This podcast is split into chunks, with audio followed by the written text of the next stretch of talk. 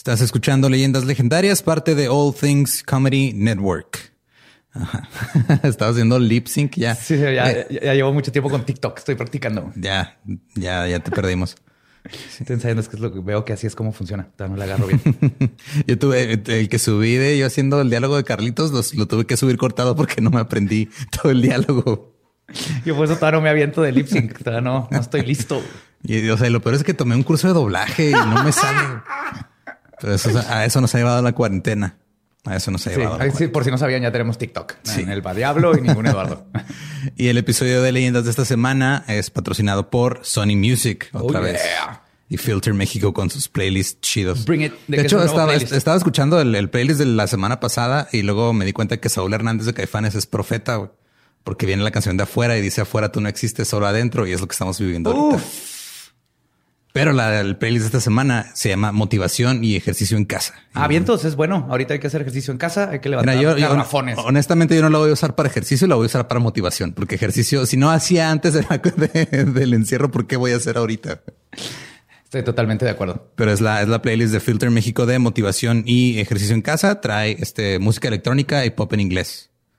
Porque ¿qué, más funciona? Necesitas BPMs. BPMs parece corazón. hay canciones de Camila Cabello, de Calvin Harris, de Kygo, de Doja Cat. Trae, está chido. O sea, está, digo, si no hacen ejercicio no pasa nada. De hecho, creo que este playlist lo puedo usar para ejercicio o para tirar party de uno en tu casa. Me viene The Weeknd. Yo sé, la neta sí soy fan de The Weeknd. Weekend es bueno. Y es bueno para bailar. Uh, uh, uh, con tus perros. Sigo, siguen, sigan estando solos. Tú podrías, tú podrías hacer levantamiento de corgi porque tu corgi está este, obesa y te puede servir de ejercicio. Es un barril, es un barril peludo, definitivamente. Y pues recuerden, si quieren ir a checar esta playlist, que también está muy buena, este, chequen ahí la descripción del video si lo están viendo en YouTube o chequen en la descripción del episodio de Leyendas de esta semana. Si están en Spotify, es un playlist de Spotify traído a ustedes por Sonic Music y Filter México. Y viene Toxic de Britney Spears. Oh, Toxic. O sea, por más que digo, tuve mi, mi, me gusta de mucha música y todo, pero nunca puedo negar Toxic. No, no, no, no puedes negar Toxic de Britney Spears. No por más metalero que quieras ser, por más este bohemio, por más lo que sea, no puedes negar Toxic de Britney Spears. Estoy de acuerdo. Es una, es una ley universal. Así que chequen el playlist. Aquí les dejamos el link para que lo revisen. Y muchas gracias a Sony, Sony Music, perdón, y Filter México. Es que las dos tienen M y me, confundo. Ya ves que no está fácil. Oye. bueno, y también les queremos avisar de nuestros este, no son patrocinadores, son nuestros... Nuestros eh, socios de mercancía. este, Pizzatánicos, eh, Dricker y Chunchos. Ellos son los que hacen la mercancía oficial de leyendas. Y son negocios, pues son negocios pequeños. Son empresarios que se aventaron a hacer este rollo. Y están ahorita batallando por, pues, por el asunto de que pues estamos en contingencia, ¿verdad? Así es. Entonces, para alivianarlos un poco, esta, eh, toda la, la mercancía que compran ustedes durante el mes de abril este, todo el dinero va a ser para ellos. Tenemos un trato donde ellos nos dan comisión por la venta de mercancía, pero todo lo que sea el mes de abril es para ellos, para que ellos lo puedan pagar a su gente y puedan ellos 100% de las ganancias van a ser para ellos y aparte les van a dar 10% de descuento a todos ustedes. Entonces chequen ahí, está en la página de Leyendas Legendarias, están los links a las tiendas de este oficiales en línea de los tres, de Pizzatánicos, Chunchos y Dricker, así que vayan apoyarlos y aprovechen que hay descuento ahorita. Sí, sí que si no tienen el merch, ahorita es el momento porque no solo van a tener merch bien chido de leyendas legendarias, sino que van a estar apoyando a estas pequeñas empresas que nos han apoyado a nosotros desde el principio. Sí, o sea, estamos los de Chunchos se fueron manejando hasta Guadalajara para vender playeros afuera de los shows, los de Pizzatánicos también estuvieron afuera del Metropolitan, Dricker también, este Tonali de Dricker se fue manejando desde México hasta Monterrey para poder vender tazas en los shows que hicimos allá. O sea, toda esta gente nos ha apoyado mucho, los queremos mucho y por eso queremos apoyarlos también de esta forma. Todas las ganancias que tengan ellos durante el mes de abril son para que ellos puedan estar tranquilos y no estén sufriendo y luego no tengamos que buscar otros proveedores después porque, se los llevó la contingencia. No. Y también recuerden, si no han visto el Rose de la Hora Feliz, está en horafeliz.mx. Está muy chido. Neta, está muy chido. Ya, lo volví a ver otra vez ya después de... O sea, estuvimos ahí en el momento y luego lo volví a ver ya después de, de, haberlo procesado. Y está chido. Y viendo de la cara. Ajá, este está raro verme a mí mismo en pantalla, como siempre, pero estuvo épico, épico. Gracias a todos los que fueron, gracias a los que ya lo, ya lo vieron. Los comentarios han sido lo mejor. Estuvo magnífico, en serio, magnífica esa experiencia. Y el último aviso es de que ya a partir de estas semanas, creo que a partir de hoy, digo, si no de mañana, ya está también disponible el contenido exclusivo que hacemos digital para los miembros de, Patreon, que son los clips de lo que no quedó en el podcast o que son este, eh, hacemos un live de preguntas y respuestas cada mes. Ya también van a estar disponibles si te quieres unir en YouTube al canal. Este, porque sé que algunos todavía no saben qué onda con Patreon o porque se les hace más fácil. Es normal, ajá. Digo, se les hace más fácil nada más si ya tienen ahí sus datos de en YouTube, pueden unirse al canal y ahí están los mismos contenidos digitales nada más. Todo lo que te es de ya guiones y, regalos físicos, eso nada más es en Patreon, pero ahí van a estar también disponibles. Nada más busquen ahí donde dice unir a un lado de suscribirse y luego, luego les mando un videito de cómo se hace eso. excelente. Y creo que es todo lo que tenemos que dar de avisos. Sí, así que, mantengan su distancia. Manténganse limpios, saludables, distanciados y contentos, escuchando música, haciendo ejercicio y pues, escuchando leyendas legendarias y todo el contenido que les traemos. Así que los dejamos con el episodio 58 de Leyendas Legendarias. Teatro.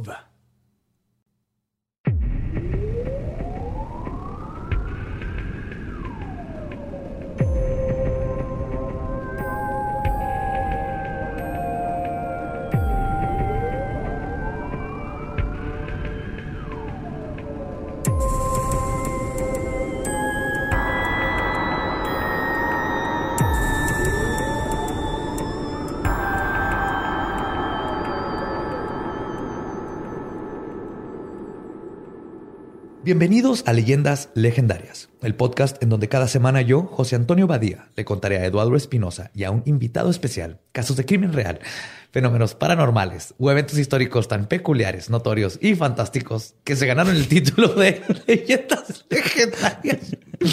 Como siempre me acompaña Eduardo. Eduardo. Me acompaña Eduardo Espinosa. No, es que como que mi cerebro va teniendo Alzheimer. ya, ya, me aprendí peculiar, pero se me va a olvidar cómo decir Eduardo. Fuck you. Oigan, y hoy en la silla embrujada tenemos a nuestro number one, la banca oficial de leyendas legendarias, Mario López. Capistrani, el Borre. ¿Cómo estamos, Borre? Muy bien, gracias. Eh, conocido como, ah, no mames, otra vez Capistrán. Ah, ya invitan a otro güey. no, pues espero que ah, les va. De una vez les, les, preparamos esto, aprovechando, y no nomás aprovechando, sino con la necesidad de lo de la cuarentena. Eh, lo que decidimos es que es mucho más seguro para todos, porque sabemos perfectamente dónde ha estado Borre y Lolo y yo que lo más saludable, ya que tenemos que salir al set a grabar, es que nos cuidamos en nuestras casas y nos vemos aquí. Entonces, mínimo por los próximos episodios vamos a tener a Borre. Entonces, seguro que nadie se va a quejar de eso absolutamente. Va a ser nuestro nuevo titular de la silla embrujada en lo que cambia la situación. Así que prepárense para mucho, mucho amor de nuestro Borre favorito. Un rato. Mario López peor es nada. Culo. te creas Borres con amor. Sí, güey, todos. Bueno, el Lalo. Lario Inviten otro güey. Pues al, otro episodio mejor invitamos a Lario Mopes, güey. Ándale, estaría chido. Mario ¿eh? López y Loarlo. Loarlo López. no, no, no. Bueno. ¿Estoy lista? ¿Están lista? Estoy lista. sí, estoy lista para comenzar. Estás lista para perrear sola. Ahí les va.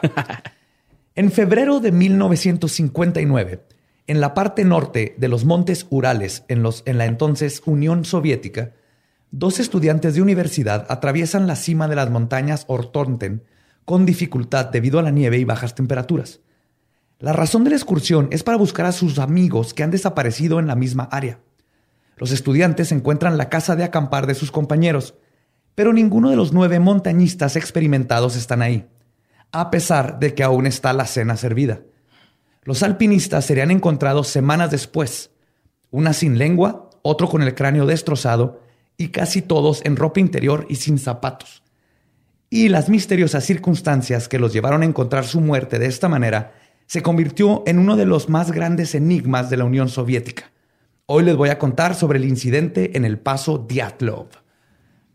Por esa cara creo que nunca habías escuchado. No, nunca, güey. Yo sí, este, sí me acuerdo haber metido, me, me metí a un, un che, hoyo así de es un hoyo de conejo enorme. No lo han pedido un chorro, no lo había sacado porque no tenía suficiente información.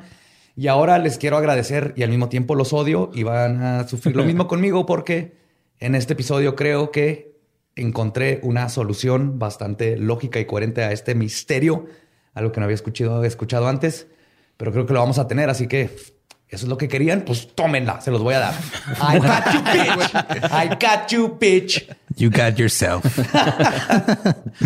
Pero antes de empezar, quiero reconocer mi fuente principal, que fue el libro Dead Mountain de Donnie Akar, que tiene información impresionante. Este fue el tercer libro que me aventé, más todo lo que leí en internet. Y este libro fue el que dio así en el clavo en muchísimas cosas. Aparte que fue una investigación impresionante. Si pueden comprarlo, vayan. Está increíble. Ahí les va. Radiación de una bomba nuclear, ovnis, el Yeti o tribus nativas protegiendo sus tierras han sido todas consideradas teorías factibles para descifrar el misterio de lo que le sucedió a esos nueve alpinistas en los Urales. Las circunstancias de sus muertes son tan extrañas que después de 60 años aún no se sabe exactamente qué sucedió esa fría noche de febrero. Las circunstancias del mismo hicieron que las autoridades prohibieran el acceso al área por tres años, y el reporte oficial de la investigación se, concluyó con que la muerte de las nueve personas fue a causa de, y cito, una fuerza, fuerza imperiosa y desconocida. Así. No saben qué pedo. Básicamente. Eh, en ruso significa. En ruso significa, en ruso significa no, sabemos si fue la caja de. no saben qué pedos. ¿Qué pedos? Igor, qué pedoski aquí. Igor, güey. Güey, hay un Igor aquí en la historia. Obviamente hay un Igor y un Vladimir. es un Vladimir, güey. y como 16 Sashas. Y cuidado con lo que desean, les decía, porque al fin les voy a poder dar una explicación que aclara todo lo que sucedió esta fatídica madrugada. Hipotermia. Eh, esa fue la causa de muerte de todos. Pero la hipotermia no arranca No corta lenguas. Ni te desviste, güey. No te deja intrusa, güey. Ah, ¿no? Entonces, ¿quién fue? Eh, no, de hecho, no, de hecho, la, hipotermia sí. O sea, hay una, hay una, este, hay una, ya cuando estás muy, muy, muy para allá en la hipotermia, eh, tú te desesperas y te, desvistes. la ropa. Sí, tu cuerpo empieza a trabajar. De hecho, el, qué bueno que lo mencionas de una vez. Eh, tu, cuerpo empieza a trabajar a madre y sientes calor. Y te empiezas a desvestir. Porque compensa el frío y te desvistes. Puede ser hipotermia, si la morra No, sí se murieron por hipotermia, pero no sabemos. Lo que sí les voy a decir es que no. ¿Que se haya mordido la lengua? No, pues la sangre es calientita, igual se para calentarse la boca. y no se encueraron por hipotermia. O sea, no, ese factor no fue lo que hizo porque no tenían hipotermia adentro de la carpa. Cuando salieron corriendo ya iban medio desnudos y descalzos. Hmm. Ahorita vamos a llegar. Muchas orgías chingonas va a los rusos. Ese factor, ¿no? Tú... Estaban tirando en París soviética. Sí. Ey, camarada. Vamos a coger entre todos en el campo libre, ¿no? Cabello en frío, güey. Una orgía comunista. Una orgía es comunista, ¿no? ¿Todo para todos? Bueno, ok. ¿Eh? Hay unos donde no permiten ciertas cosas. O sea, no es como que sepa. no es como que sepa, pero lo voy a decir con un chingo de seguridad. No, es que, guacha, güey, la neta una vez andaba en Morbosón y me metí a Facebook a buscar eh, grupos de swingers, güey, acá, güey. Este, una vez antes de casarme, güey. Antes de casarme. Ahora entiendo por qué digo, de repente te aparecen. Es que una vez me salió de la nada, güey. Un este, como una de sugerencia, algo de, como un flyer o algo de una madre swinger, si es neta, que decía algo de que trae tu propia toalla. Y dije, neta, güey, ahí es donde dibujas la línea. sí, güey, pues esas cosas. güey, yo estoy que al punto porque ni al gimnasio te hacen llevar tu propia toalla y es lo más higiénico, güey. Es lo más higiénico. Es así, mira, ahí está mi esposa, haz lo que quieras, pero mi pinche toalla no la toques. No la toques, Está seca y me dar cuenta se humedece. Con esa seco a mis hijos, hijo de puta. De, un My Little Pony, ¿no? Güey? Así la toalla, güey, de esos de playa, güey. Pero bueno, antes de resolver el misterio, vamos a conocer el incidente. El grupo de los nueve alpinistas que comenzaron la excursión consistía de ocho hombres y dos mujeres. Siete hombres, perdón, y dos mujeres. Güey, las matemáticas ni siquiera cuando son, o sea, ni siquiera las sumas más sencillas. ni siquiera cuando lo escribí desde hace como una semana y media. Espérate, ¿cuántos, cuántos son? ¿Siete hombres? Son nueve. ¿Nueve vatos? Son, no, en, total son nueve. Son ocho hombres y dos mujeres. Ocho. Eso dijo Badía. Y no voy a Pero son más, que investigó. Son más hombres que morras. En, Rusia, sí, son siete y dos mujeres. A huevo, güey. Una orgía primero se hace con vatos. Si funciona, invitas a morras. Güey. Sí. Eso es güey. Ahí es donde sí, conecta uno con el otro, se hacen amigos. Ok, sí te puedo ver el pene directamente, güey, no hay pedo acá. No hay pedo, yo te agarro, tú me agarras, ya todo el mundo quitó sus, sus pendejadas, sus, sus, miedos. Vámonos. eran Yuri Doroshenko, Igor Diatlov, Alexander Kolevatov, Sianaida Kolmogarova, que le decían Sina, Yuri Krivoshinenko, Rustem Slovin Rustik, Nikolai Tibatu Brignoles, Kolya, Yuri Yudin y Alexander Solatoriov, Sasha. Este último era el mayor de todos a sus 38 años. Era un instructor de montañismo y veterano de la Segunda Guerra Mundial. Los demás tenían entre 20 y 23 años. Todos eran alpinistas y habían alcanzado el nivel de dificultad 2 de escalada y buscaban con esta expedición ganarse la certificación de nivel 3. Para lograr esta certificación, la más alta en ese tiempo en Rusia, era necesario comprobar que recorriste 190 millas de distancia en las montañas. Su plan era alcanzar la montaña Gora o Torten, que se traduce a la montaña de la muerte ya desde ahí ya empezamos mal. sí, güey. Sí, pero ¿Cómo, empiezan todas las películas de desastres de alpinismo? si vamos a la montaña de la muerte. Sí, voy a la, cabaña de la acogida del puerto. Voy a la isla de los monstruos. Así. ¿Por qué no fueron a una montaña más bonita, güey? Ahí te va, porque esto es más o menos, y es que es, parte de, todo el mito que se ha creado alrededor del, del incidente. Literalmente. Vamos a la colina del abrazo, güey.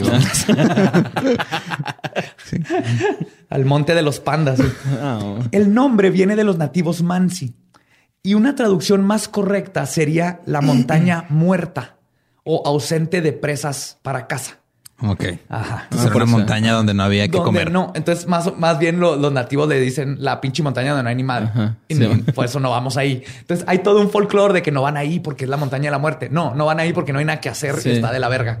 Y está bien frío y ahí está peligrosa mm, porque no hay nada. Porque se mueren nueve personas sin saber por qué. El grupo arribó a la zona el 25 de enero de 1959 a la provincia de Sveldorsk Oblast donde compraron provisiones y visitaron un gulag. Conocieron a compatriotas de los pueblos que quedaban de pasada a su destino, donde tomaban té y tomaban fotos con los locales. Les leían poemas e intercambiaban historias. Verán, para el grupo de alpinistas, las excursiones eran solo parte de la aventura. Por la gente que los conoció y sus diarios, sabemos que eran personas artistas de corazón, eran amantes de la música y poesía, cosas prohibidas en esos tiempos por la Unión Soviética. Como el homosexualismo, el homosexualismo ahorita. Ahorita, ajá. La homosexualidad está prohibida en Rusia, güey. Oye, qué curioso que fueron a leerse poemas al, monte de la muerte, ¿no? Yo me imaginaba, es como que hubieran mentado bombas, güey, cuetazos, algo, ¿no? Algo no, no, no. No hay nada más este, cercano a la muerte que escribir poemas. Cierto. Pregúntale a Edgar Allan Poe. Pues, en otras palabras, eran bohemios. Que, para los que no conozcan qué es un bohemio, nada mejor que la definición de Antonio Espina. Y cito, la bohemia no es otra cosa que la miseria disimulada con cierta belleza y el hambre sobrellevada con humorismo. ok, un güey que se sube a la ruta a tocar la guitarra. sí. va, va. Todos, creo que la mayoría de los mexicanos somos bohemios. Sí. México es bohemio.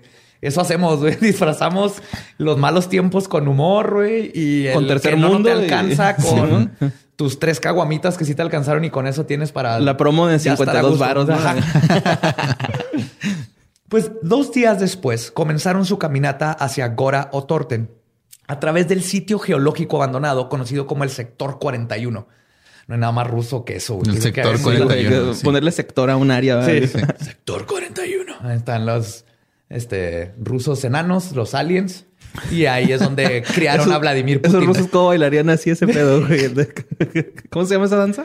La, danza, rusa. no sé. Yo, la hacía en prepa, en un baile. ¿Te sale, güey? Ahorita no creo. ¿Pero te salía? Sí. No mames, un chingo de fuerza en el abdomen. Es que estuve en tumbling.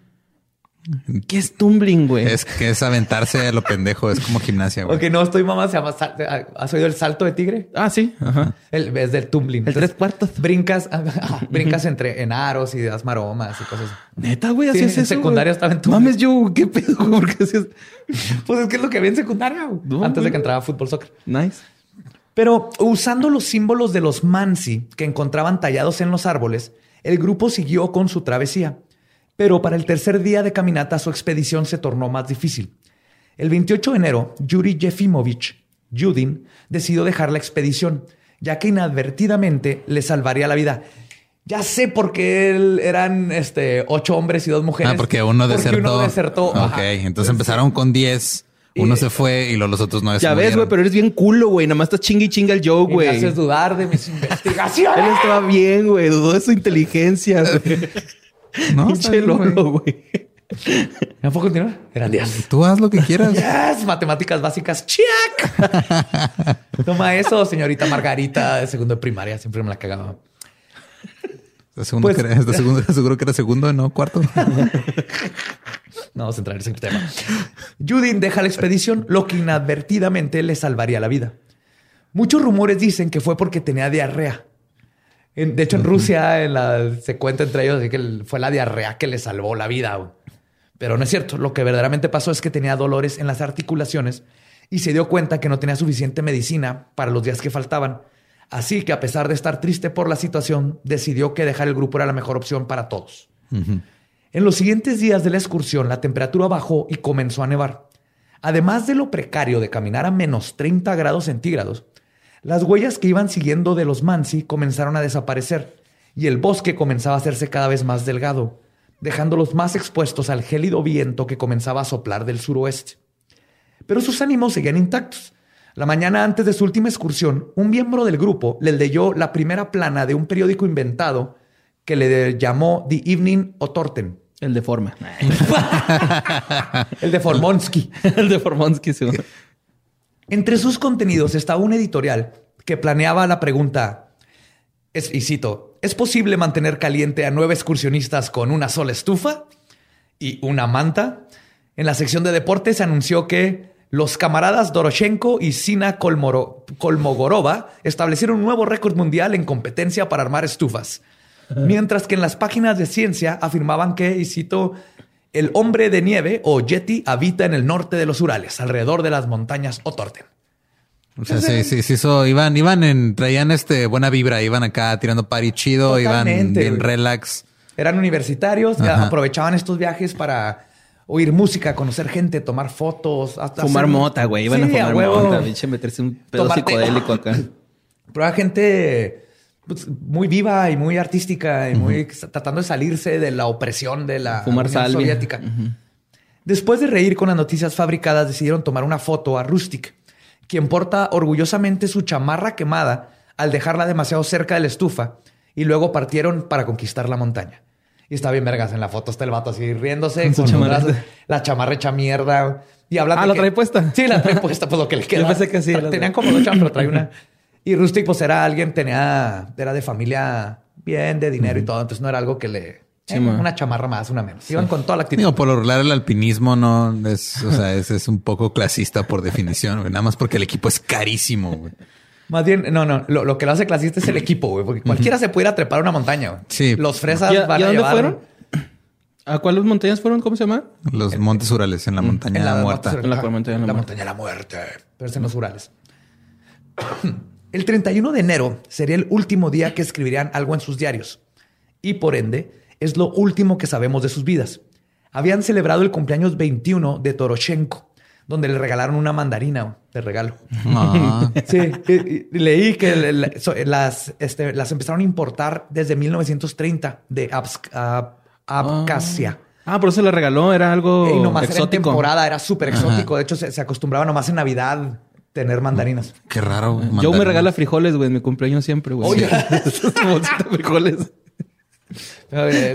Y si me han servido, güey, la neta. Sí, hechos en casa, voy y los compro. Luego narran cómo tuvieron que decidir qué se iban a llevar y qué se quedaría atrás, ya que el viaje que tenían enfrente era pesado y solo los artículos más cruciales iban a ser llevados. Y los artículos que no fueran cruciales para los siguientes dos días tuvieron que guardarse para su viaje de regreso en un refugio temporal que construyeron. Uno de los artículos que obviamente tenían que llevar era el mandolín de uno de ellos. Claro, no puede haber, o sea, güey, no puede haber este ocasión más bonita para tocar un mandolín. ¿Qué tal si pasa el camión? ¿Qué tal si pasa un camión en chinga con las monedas? Sacas para los esquís. Hay que estar preparados. Sacas para los esquís. Finalmente, el primero de febrero continuaron en su camino para atravesar el ahora conocido como el Paso Diatlov. Que, no se llamaba así. Le pusieron Diatlov por Igor Por el, el, que él era el, mayor, líder. ¿no? El líder. No, no era el mayor por él, pero era el líder. O sea, ¿en su honor o...? Pues sí, porque se murieron todos. Pero él era el líder de la excursión. Ah, ok. Ah, y es que aparte estos vatos eh, eh, hicieron un chingo de excursiones. Era nivel 2, no era nada fácil. Y parte de lo que hacían era este, mapas topográficos de todas las áreas. Ah, y lo iban a la universidad y entregaban. Haz de cuenta que de vacaciones iban a explorar, regresaban con mapas topográficos. Iban a la universidad y decían, mire, aquí están todos los topos del monte. Él se llama Rufi. Este es Barguín. No toquen a Katia. Katia es una hija de la chica. En una gráfica de barras, güey. Topográficos. Ay, güey. Culerín otra vez, Entonces salieron para llegar a su destino a las 3 de la tarde. Las fotografías tomadas ese día muestran al grupo atravesando un clima estrepitoso. Ese día el atardecer comenzó a las 4.58 de la tarde, pero por las nubes espesas la luz era escasa. Y el grupo se desvió hacia el oeste, terminando en la cima del cerro Siakl, en lugar del bosque donde pensaban llegar a acampar, que se ubicaba a un kilómetro y medio de su actual locación. O sea, llegaron a un monte, estaban como al aire libre, ¿no? Estaban no, totalmente, estaban casi en una de las faldas del monte, pero muy arriba. Ah, de hecho, ahorita les voy a decir, estaban como a mil, mil, setenta y nueve metros de altura. Entonces dijeron a la verga. De hecho, lo que dijeron es, este, vamos a poner el campamento aquí mismo antes de que nos alcance la oscuridad. Y para las nueve de la noche ya todos estaban dentro de su casa de campaña localizado en la pendiente del lado este de la montaña, a una altitud de 1079 metros de altura. Y ninguno de ellos viviría para ver el amanecer. Ay, güey. Sí, está muy triste, güey. Sí. Y como estuve, porque siempre había leído esta historia, nomás como se murieron unos güeyes y está bien misterioso. Y me, enfocaba en el misterio. Cuando leí todo el libro y leía los compas y cómo eran y vi sus fotos y todo. De hecho, cuando estaba terminando el guion, en una parte me salieron lágrimas, este, porque el, conocí a estos vatos, ¿no? Eran, eran chavos bien chidos. Entonces, es una tragedia primero que un misterio, pero nunca lo había visto así hasta que no empecé a, conocerlos más.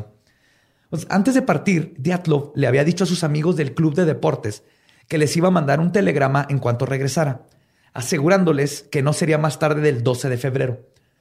Pero cuando Yuri partió, o sea, el, que estaba enfermo, Diatlov le dijo que por las condiciones probablemente tardarían un poco más. Así que cuando pasó el 12 de febrero y no hubo telegrama, nadie se preocupó.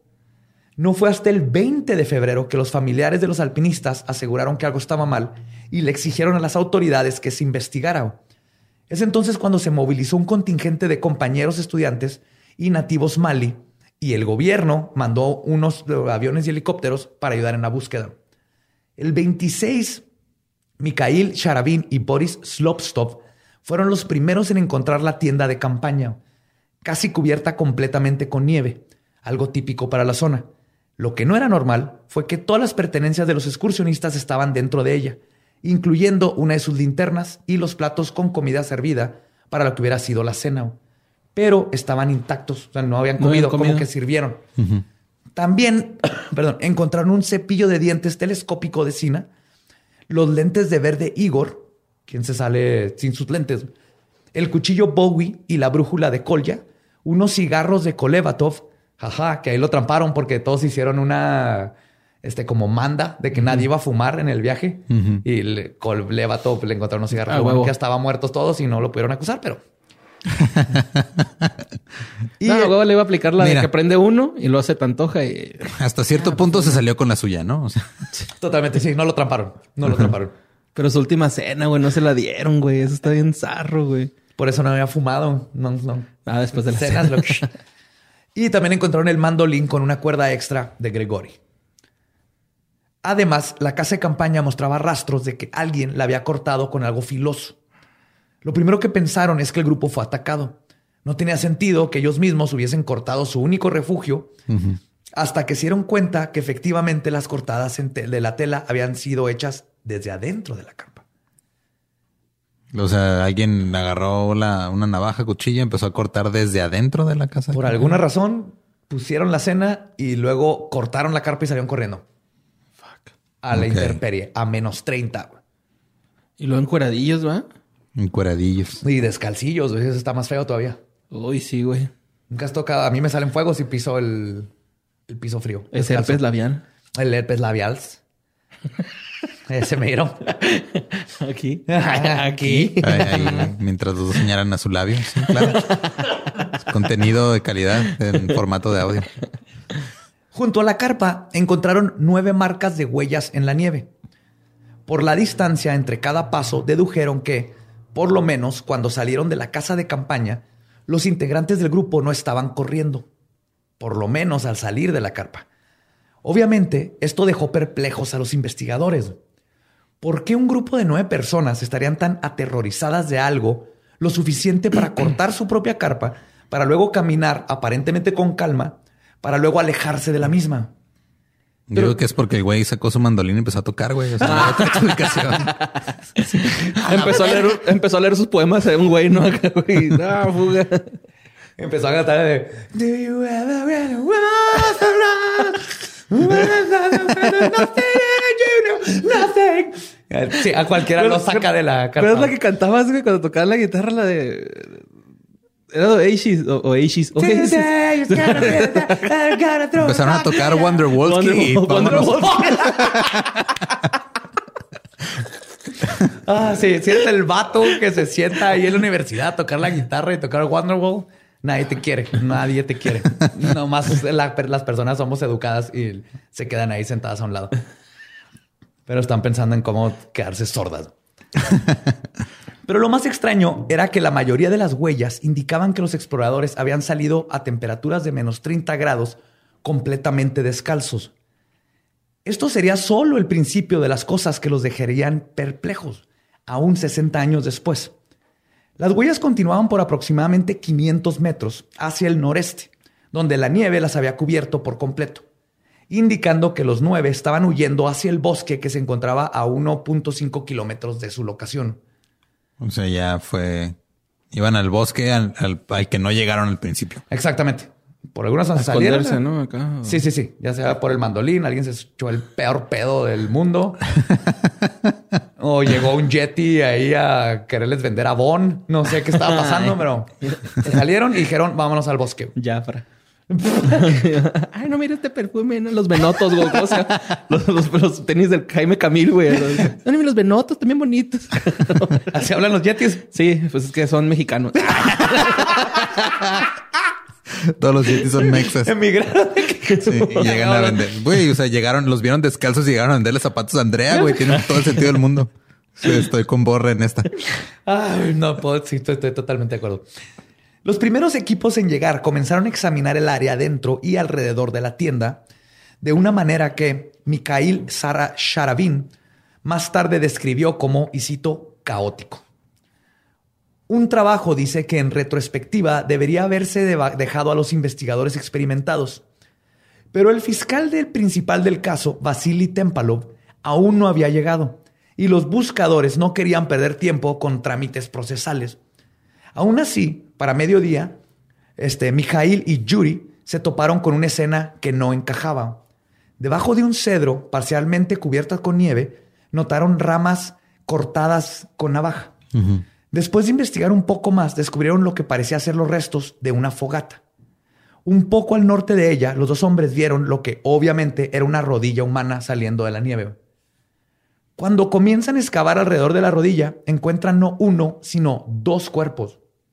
Y cito, uno tenía una camisa a cuadros y un traje de baño debajo de su ropa interior.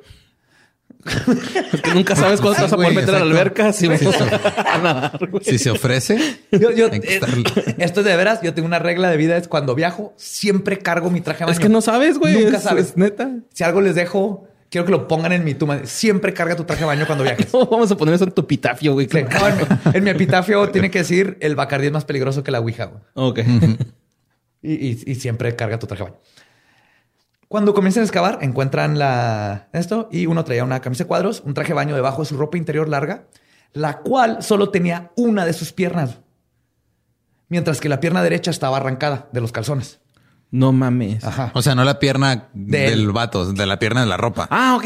No, o sea, tenía la pierna. se me hace más raro la pierna de los que te faltan una pata de calzón a una pierna, porque la pierna así como que, bueno, el Yeti Ajá. o, o el, no sé, el hada de las piernas. La verdad es que luego hay piernas. cadáveres y luego se llevan las piernas a construir caballos.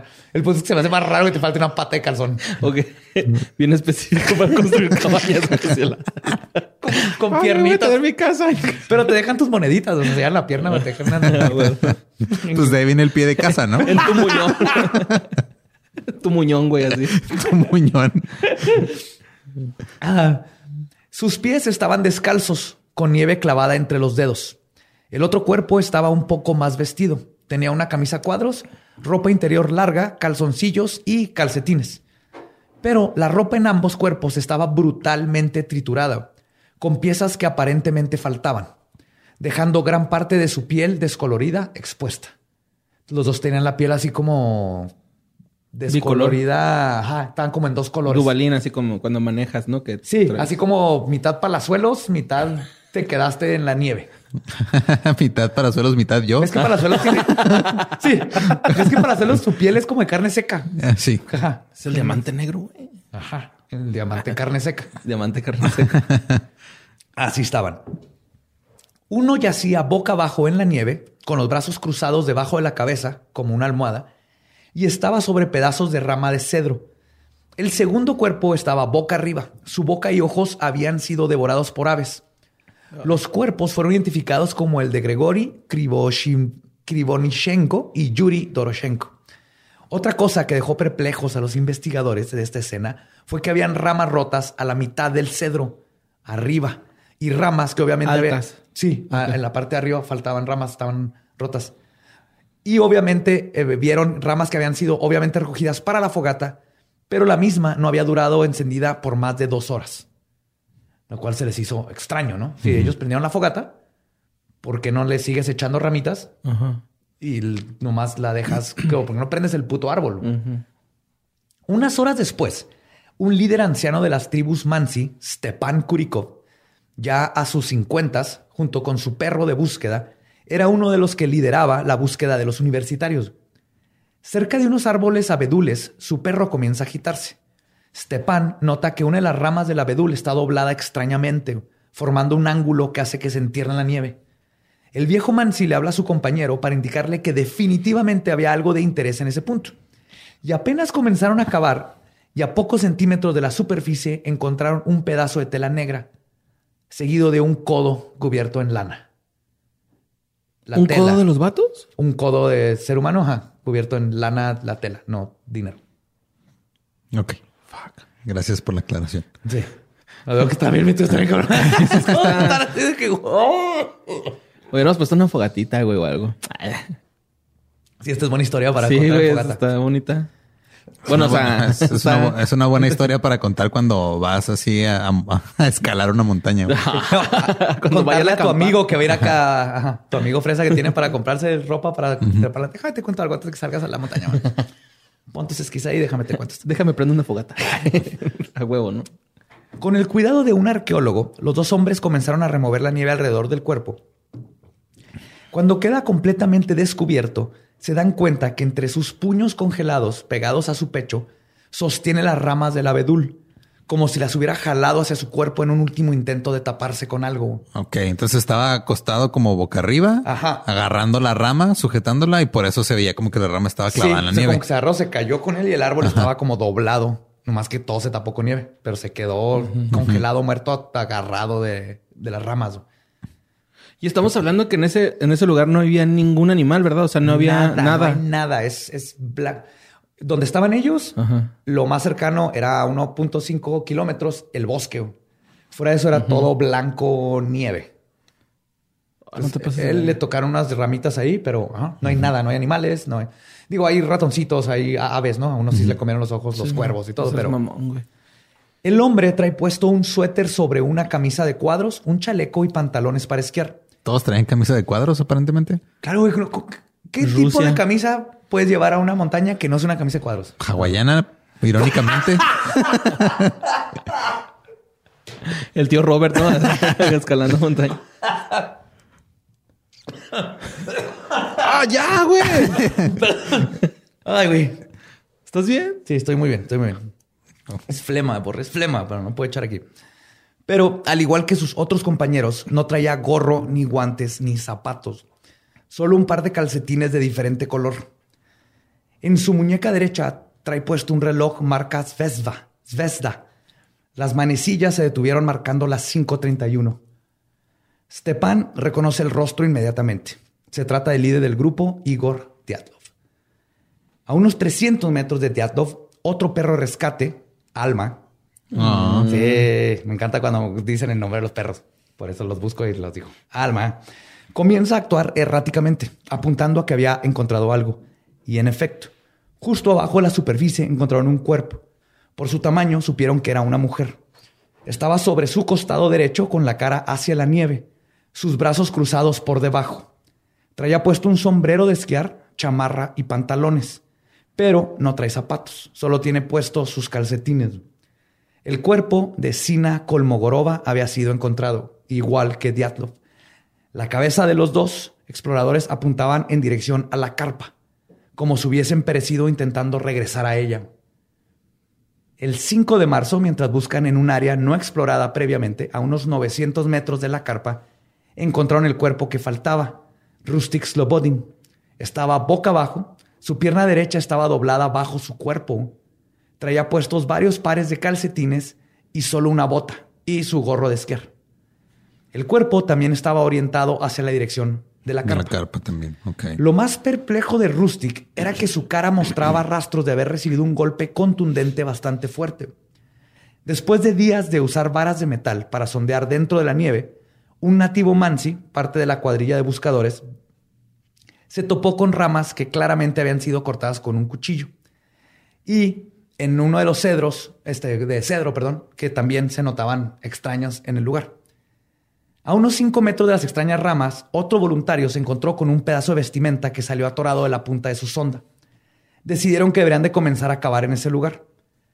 Desplazaron la nieve de un área de 30 metros por dos y medio de profundidad. O sea, es la cantidad de área que tuvieron que estar escarbando y no encontrar nada. O sea, como si estuvieran buscando un lago, güey, ¿no? Un cuerpo. Un, bueno, un lago, lago chiquito. de hecho, había un justo arriba de un riachuelo. No sé cómo supiste eso, eres psíquico, Borro. No, pues... No sé. Pensé, güey. ¿Eres psíquico o ya has buscado cuerpos en un lago, güey? ¿Cuál de las dos es? no, ni Mira, mira, cuando tienes No, que pues- enterrar un cuerpo. Es que la gente dice que no soy listo, pero sí soy, güey. Neta, güey. Neta, Es que güey. no, si te pones a pensar, si la gente piensa que entierras el cuerpo, pero si lo enaguas, si lo metes en el lago, güey, ya no lo estás enterrando, ya es otro pedo. Lo está sumergiendo. ya cuando sumerges el cuerpo, güey, ya. Ahí este. Enaguado. Ajá. Y estaba justo arriba de un arroyo donde están escarbando. Eventualmente ahí dieron con un montón de ropa, pero la ropa no estaba puesta en una persona. Parecía más bien que eran puros retazos de ropa. Y eso es efectivamente lo que encontraron. Un chorro de ropa, y está la foto, pero eran una manga, una pierna, un pedazo de tela. Y dentro de lo que encontraron estaba un chaleco gris de lana volteado de adentro hacia afuera, un suéter café lana, una venda y la pierna derecha de unos pantalones. Al segundo día de la búsqueda encontraron más artículos de ropa, incluyendo la mitad de un suéter que pertenecía a Dubinina. Y más tarde, ese mismo día, las palas de los rescatadores dieron con el cuerpo congelado de un hombre. La descomposición del agua subterránea que había estado en contacto con su cara hacía imposible su identificación.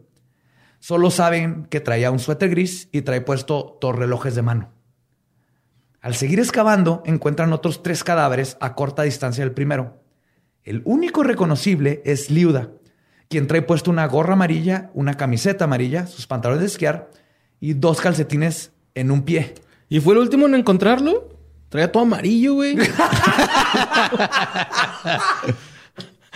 Que irónicamente traía, estaba todo vestido de amarillo y traía croquetas en las bolsas del pantalón y fue el último que encontraron. traía pedazos de tocino así en los calcetines. Y se quedó aplastando uno de esos de... ¿Cómo se llaman esos? Ah, Air horns. Air sí, horn. air horns, Ajá. ¿verdad? Ah, Sí. Cuerno de aire. Ok. Este, me quedé en... Ah, traía el, dos calcetines en, un pie. mientras que su otro pie estaba amarrado en un pedazo de suéter. Ok, what? Oh, sí, no, no, apenas empieza. Su cabeza apunta río, este, río arriba hacia el campamento, mientras que los otros tres cuerpos pertenecientes a tres hombres apuntan hacia el centro del río. Estaban perpendiculares al río, básicamente. Dos de los hombres los encontraron abrazados. Güey, eso en Rusia es ilegal. Hasta la fecha. Y por eso los mataron a todos. Sí. Sí, sí. Así, es como no, no, es cierto. no, hay nada más rico que un abrazo de compas, güey, ¿no? Así. Duradero, la neta. Claro que sí, güey. Los, los espartanos. Pues los encontraron abrazados en lo que parece ser un desesperado intento de mantenerse calientes.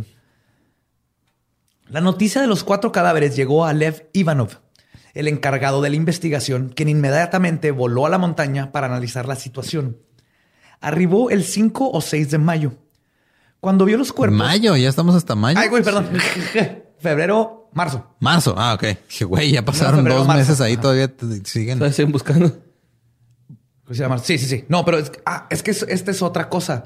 Cuando escuchas de esto y yo escuchaba de, lo de Diablo, ¿crees que me fueron un día, eh, desaparecieron y luego al día siguiente o tres días después los encontraron a todos. Mm. No, fue el Sí, fueron casi tres semanas, del 31 de enero al 20 los, empezaron a buscar, los, encontraron el 26, ¿no? Y no a todos, o sea, encontraron primero a los que les conté y lo pasó como unos días y al otro y la otra semana para los otros. O sea, tomó un chingo, de, tiempo. Entonces eso, eso manténganlo en mente para después. Ahorita van a ver por qué. Entonces, cuando vio los cuerpos, los rescatadores ya los habían removido del flujo del arroyo, pero las partes de los cadáveres que estuvieron en contacto directo con el agua se habían descompuesto a grandes grados. Ivanov decide que tiene que actuar rápidamente para poder hacer las autopsias de los últimos cuatro exploradores, ya que estos podían ser la clave para empezar a desenredar el misterio. Para, para agregar aún más misterio al misterio, otro grupo de montañistas testificaron que en la madrugada del 17 de febrero, los despertó una luz intensa en el cielo. Al salir de su tienda de campaña, vieron que al principio era una estrella, pero luego comenzó a crecer y crecer. Luego describen lo que parecía ser otra estrella más pequeño comenzar a brillar del centro de la primera y a crecer, al grado de que creyeron que el objeto celestial iba a impactarse con la Tierra. La luz siguió su trayectoria hacia el suroeste y todo esto duró aproximadamente de 8 a 15 minutos. Como si fuera una especie de meteorito o algo así. Sí, como un meteorito o algo, pero esto fue corroborado por todo un pueblo entero y otros alpinistas que andaban por ahí. Ese mismo día. Sí, la luz así brillante, mamona. Y la última foto tomada por Gregory mostraba lo que parecía ser dicha luz. O sea, hay una foto, la última que está en el rollo, es una luz intensa. Toda la evidencia fue mandada a ser analizada. Incluso la tela de la carpa la llevaron primero con una costurera bien chingona, quien les informó que los cortes habían sido hechos de adentro hacia afuera. Porque el... Sí, era bien chingona si puedes saber eso. no, sí, les explicó, lo hicieron los dibujitos, porque la tela, si la rompes así nomás, se rompe por el lugar, por una sola... La tela está como hilos entrecruzados, entonces se va a ir por el lugar donde tenga menos resistencia. Y entonces cuando cortas una tela, cortas todos donde se cruzan los hilos, algo que no pasa naturalmente aparte, si, si la perforas, se alcanza a notar así como una tipo de. Sí, sí. No, y de todas maneras, este, esta es, esta es la Unión Soviética, güey. No se iban a quedar con la palabra de una costurera como último, este, de decir de que, ah, sí, la costurera dijo. Para confirmar, la tela fue llevada con una experta criminóloga de nombre G. Churkina, que después de analizar la tela bajo el microscopio, confirmó lo mismo. hasta ahorita lo que sabemos es Cortaron, desde adentro la carpa. Salieron corriendo en calzones y calcetines. Unos traían pedazos de suéter amarrado. A, mí lo que más me saca de pedo son las ramas del pino, güey, que dices que eran de la parte de arriba. O sea, faltan ramas de pino arriba. Güey, ya con lo de la luz, ya tengo dos teorías. Una es de que o se treparon, güey, para eh, a ver si se salvaban y se cayeron. Y la otra es de que subieron y se trataron de agarrar de eso, güey. Neta, esas mis dos teorías. ¿Se los llevaron los zombies? Sí, güey. Ahorita son mis dos teorías. Porque está la luz que luego llega. Y todo esto, imagínense que eran este... Este... Iván... Ivanov, que es el, encargado. Y está así como que... Verga. Como que le falta la lengua. Verga. Como que vieron una luz. Puta madre. que le, que le trae las, las costillas fracturadas a la chinga. O sea, lo- Oye, nada, que era una novatada, ¿no, güey? En el cuerpo de forense, güey. Sí, sí, sí, sí, suena algo que harían los rusos, güey. Te vamos a novatear matando a nueve güeyes. Ajá, de forma Pues misteriosa, güey. Ajá. Sí. Uno de los güeyes le estaba dando a luz a un no, What the Eso no es cierto, pero sí, pobre Ivanov, o sea, lo, lo mandan. Y no imagínate, tus jefes son rusos, güey. Estás en, en madre Rusia, en la así, en la guerra Se fría. murió así. Maldito débil, ¿no? Así, güey. Tus papás no te guardan honor, güey. Maldito, aviéntenlo ahí. ¿no? Oh, qué miedo, güey, tener ese trabajo, güey. Ve y resuelve ese caso o, o ya sabes lo que te pasa, porque somos rusos. Chinguen a su madre. Hay un ovni. Hijos de puta madre. Y ahí les va. Las autopsias no ayudaron para nada a aclarar el misterio. ¿Por qué habría de hacerlo? O sea, ¿por qué habría de aclarar algo, güey? No, Las autopsias no son para aclarar ni madre, yo, aparentemente. yo creo no, yo no mando autopsias. ¿Saben qué? Esto está en la verga. Fue el Yeti. Él se les escapó al ovni. Es que no le puedes decir, ok, no puedes llegar con el gobierno ruso a decirle fue el Yeti porque te van a decir, ok, encuentra el Yeti y lo vamos a hacer un arma, güey, a ver cómo chingados le haces. Pues te, te vas a buscar al Yeti, te pierdes para siempre. te- También puede ser. Eso es lo que yo hubiera hecho. Mira, Mira, para evitar papeleo lo mató un oso, güey. No, Para evitar fue un oso. Fue un oso. ¿no? Sí, les- ya, ya lo maté, aquí. camarada, y me lo comí para tener su poder. Examínenme a mí. Sí, sí, pero yo sí me invento algo así. Camarada, Simón. Llegó un ovni, sacaron a pasear a su Yeti, mató a estos cabrones y entonces el ovni se lo tuvieron que llevar y pues vale a ver. Simón. No, entonces, ahí les va. El encargado de las autopsias era el forense B.A. Oh, shit. Vosrosdioni.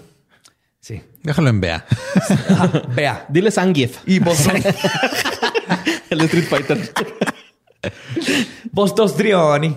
No, eso fue italiano. Es italiano. Sí, tiene Miñota. junto Solo a su miñota. colega Iván Laptev.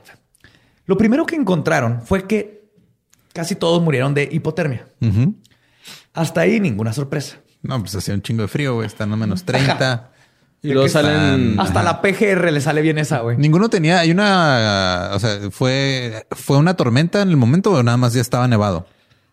Nevó un poco, pero no, Pues, no, no ok. tormenta. bueno, ahorita dijo que cuando se cubrió la carpa de nieve era como que normal en esas excursiones, sí, ¿no? sí, está haciendo, sí. hacía X, aire. X para ellos, güey, ¿no? Así. de- Está Sí. haciendo aire como de 40 kilómetros por hora. Ok, es que con el, cuando está el aire y está la, una tormenta de nieve, hay una, hay una madre que es horrible, güey, que se llama, que es el snow blindness, que es ceguera por la nieve, güey. Ay, güey. O sea, está eso por el frío y por, o sea, te quedas ciego temporalmente si te va bien o hasta permanentemente porque te entra nieve a los ojos a madre. No, y también por si es de día, Güey. el reflejo, El de, lo- reflejo de la también. nieve. no, sí, te ciega. Los de la, que también va a ser tema, pero los de los Donner.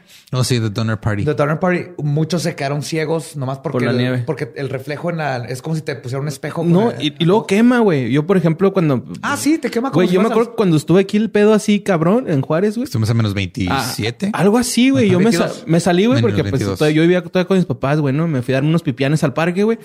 Iba con las manos, pero las manos no me caían bien en la bolsa de la chamarra, güey. Y la parte que me sobraba se me iba quemando, güey. O sea, literal sentía cómo me quemaba, güey, el aire, güey. Estaba zarro, güey. Sí, quema el aire, quema el sol. O sea, tú saliste a quemar y a ti te quemaron. Sí, ahí vengo, voy al parque. No salgas con este frío. Y yo, no, sí tengo que salir. Tengo que salir, madre. si supieras, Sí. esto no es nada. No conoces a los Diatlov. Simón. Si me mata un Yeti, háblale a mi papá. Entonces, nos quedamos en que murieron de hipotermia. Hasta ahí ninguna sorpresa. Pero las cosas comenzaron a tornarse bizarras después de eso. Apenas. Apenas. No mames. El cuerpo de Sasha Solatoriov tenía fracturadas cinco costillas de su costado derecho. Los forenses determinaron que había sido causado por una gran fuerza. sí, güey. O, o sea, Yo creo.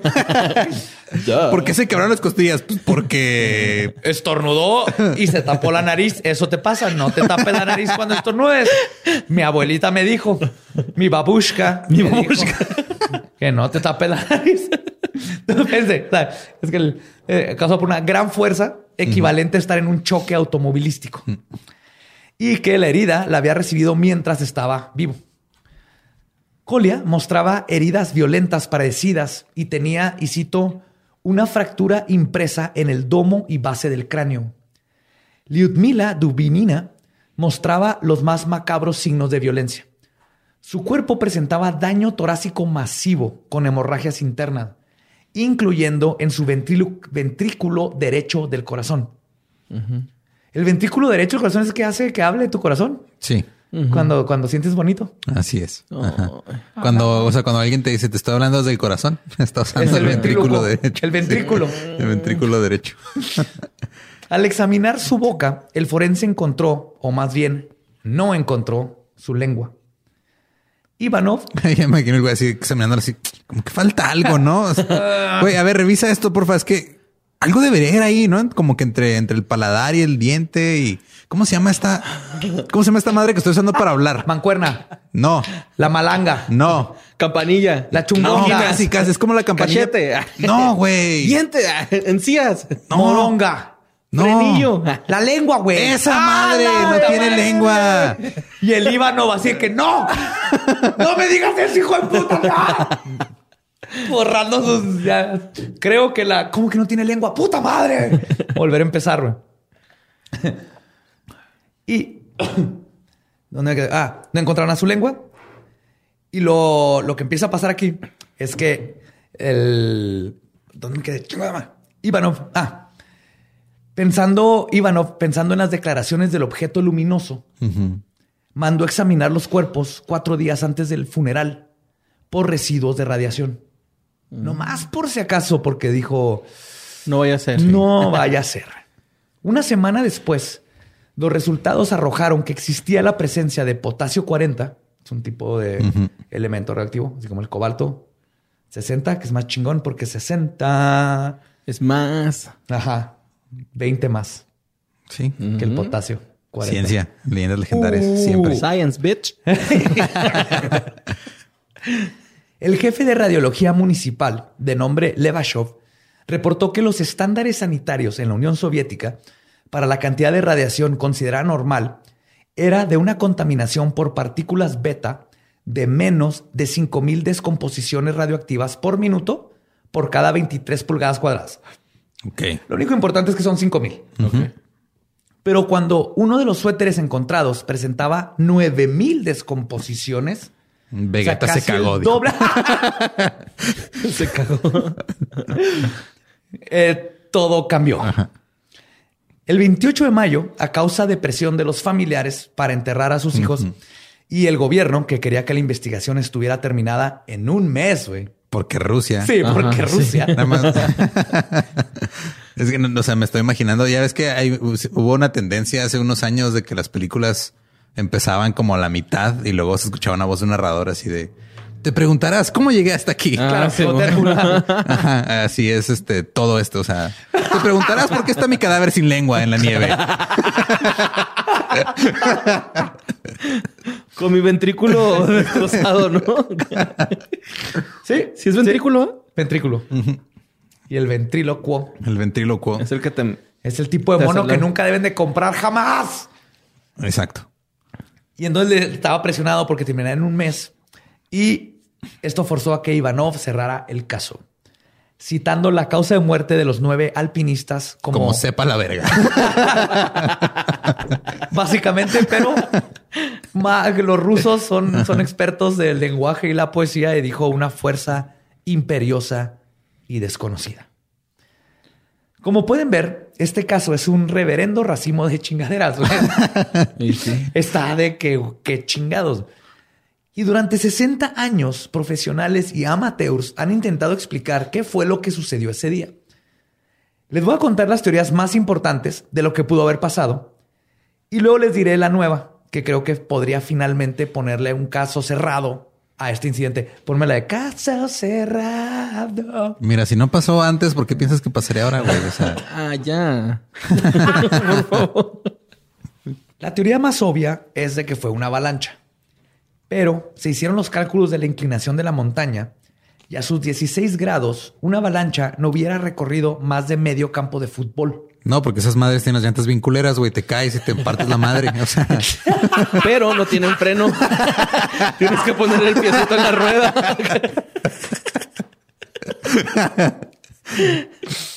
Chabeloski también es. Sí, güey. Ah. Y, y es Javier con X, ¿no? güey? Es Javier con Sí, X. güey. Sí, sí, era un camarada.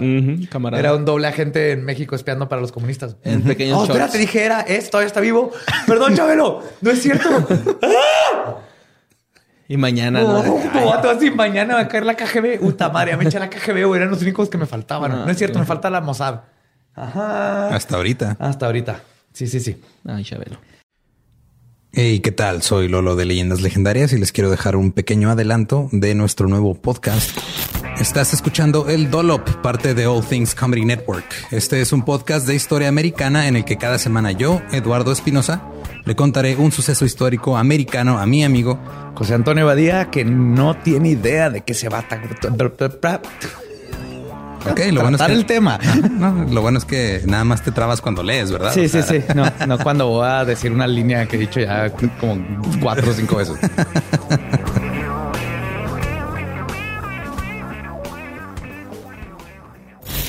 De joven comenzó a trabajar en barcos y en 1816 fue capturado por el pirata Jean Lafitte en la costa sur de Texas. Güey, ese será mi sueño. Ok, top uno, que me secuestren este, extraterrestres. Número dos, tiene que ser que me secuestren piratas. güey. Estén pendientes y suscríbanse a El Dolop. La avalancha no hubiera recorrido más de medio campo de fútbol. Y eso entonces no explica cómo encontraron cuerpos a 1500 metros de distancia del campamento.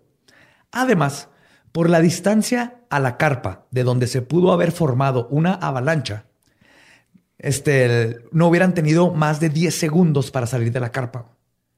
Y no hubieran recorrido tanto distancia. Claro, y no hubieran tenido tiempo de cortar la No, carpa, eh. de amarrarse suéteres en los pies, de todo esto. Es que son distancias así muy separadas, ¿no? O sea, ya no hay- Sí. ya no existe nada, así que No, no, era todo blanco. Estaba la carpa y si hubiera habido una avalancha, eh, todos al mismo lado. ¿no? recorre medio campo de foot y luego cómo terminan un kilómetro Ajá. y medio para el otro lado, la mayoría de ellos. Además de que no se registró ninguna avalancha ese día. Y de hecho, no se ha registrado una avalancha en ese lugar desde ese año hasta hoy. O sea, nunca han habido avalanchas ahí. Ahorita en este preciso momento está pasando. Y lo peor de todo es que aunque hubiera habido una avalancha, o más bien no lo peor, pero lo que hubiera, lo que tumba toda esta teoría es porque la carpa seguía en pie. Sí. Ajá, sí, man. Entonces la carpa Yo me iba a ir más por el lado de una avalancha no te corta la lengua, pero creo Oh. que lo de la carpa también es muy válido. O la comida, güey, no, Tienes toda que estaba servida, Sí, la güey. La comida comida estaba Sí. servida. O sea, sí. está la, si ven las fotos, estaba la carpa y nomás como que el lado derecho estaba poquito tumbado. La, la- la formaron con esquís. Un lado estaba poquito tumbado. Fuera de eso estaba perfectamente bien puesta, erecta y con sus platitos y su mandolín. Erecta. Con todo y el frío estaba bien erecta, Bien güey. Eso es. Pues es que las carpas están hechas de pezones. de pezón. No sé por qué le he hecho Bien de- erizados, va, bien erizados. Casas de pezones, no las avientas y... se- Una lamidilla y Sí, sí, tenemos doctores ahí que vean si el pezón sigue moviéndose después de, de muerto. De castrado. Ajá. Castrado. Pues ¿Te castran el pezón? Sí, sí, vi Porque lo podrías donar, o sea, podrías vender Hasta ahorita ya van, ya van tres sonidos diferentes que hace el pezón. Primero fue y luego fue whoop y luego fue. Entonces, primero que nos confirme. sí, así despierta. ¡It's a me, pezón! Cinco nombres de pitufos.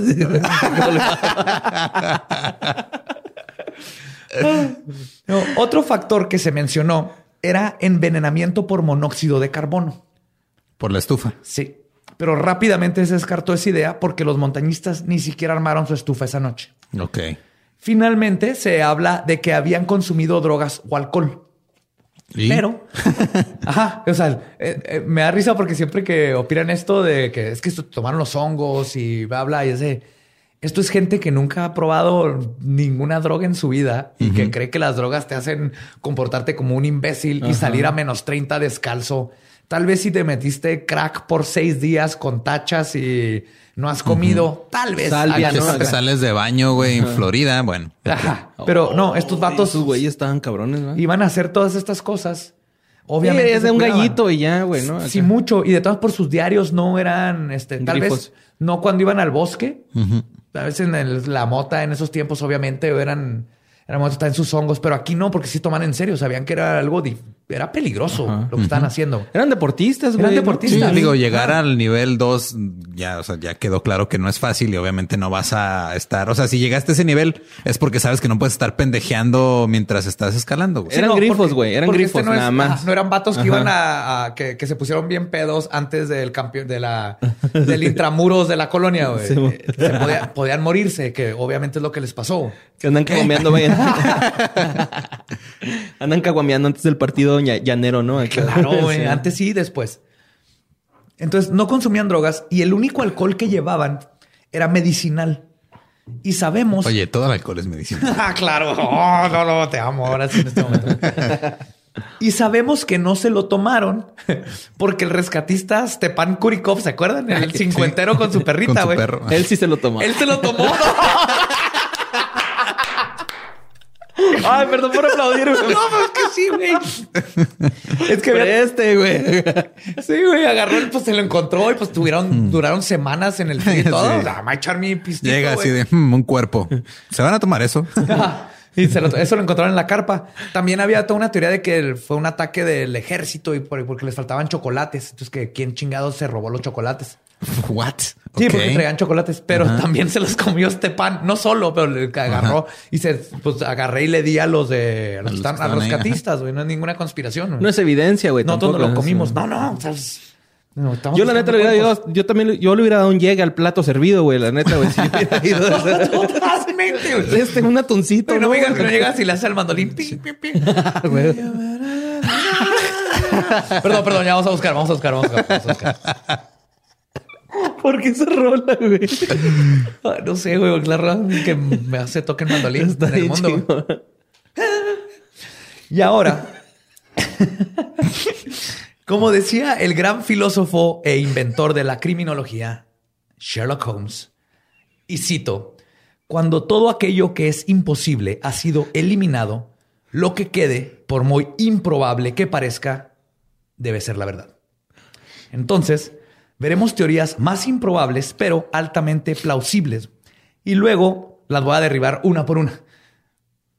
Una de las primeras líneas de investigación fue que la tribu Mansi era la responsable, como una forma de mandar un mensaje de que esas eran sus tierras. Ok.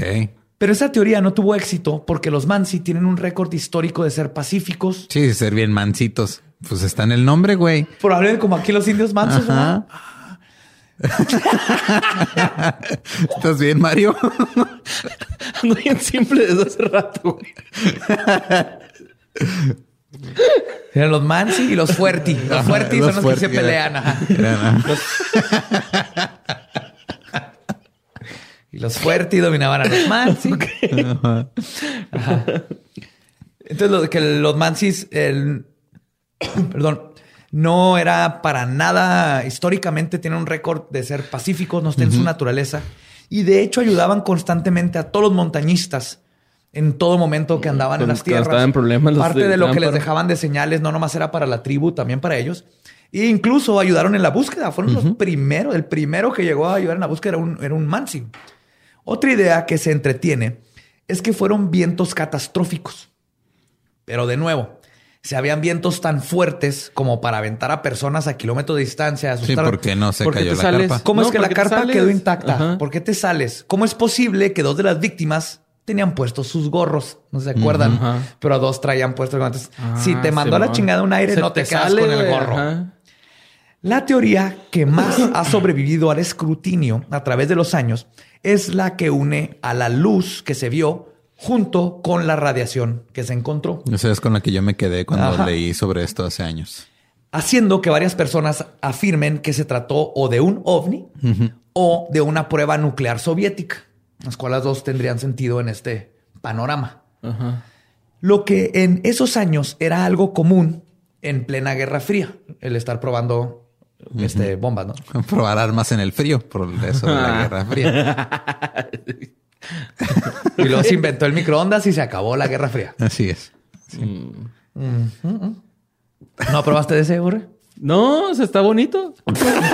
Sí lo probé. Gracias, güey. Se me hizo tiernito. Los güey. amigos, me puedes decir. No, Estuvo está verga, tiernito. pues, estuvo No, después de la verga estuvo tiernito. güey. Ah, oh. El problema con la idea de que pudo haber sido un misil es que la base militar más cercana donde se hicieron estas pruebas se encuentra a 2.000 kilómetros del paso Diatlov. Y un misil M100, los usados en ese tiempo y cuando están experimentando, pueden viajar solo 160 kilómetros.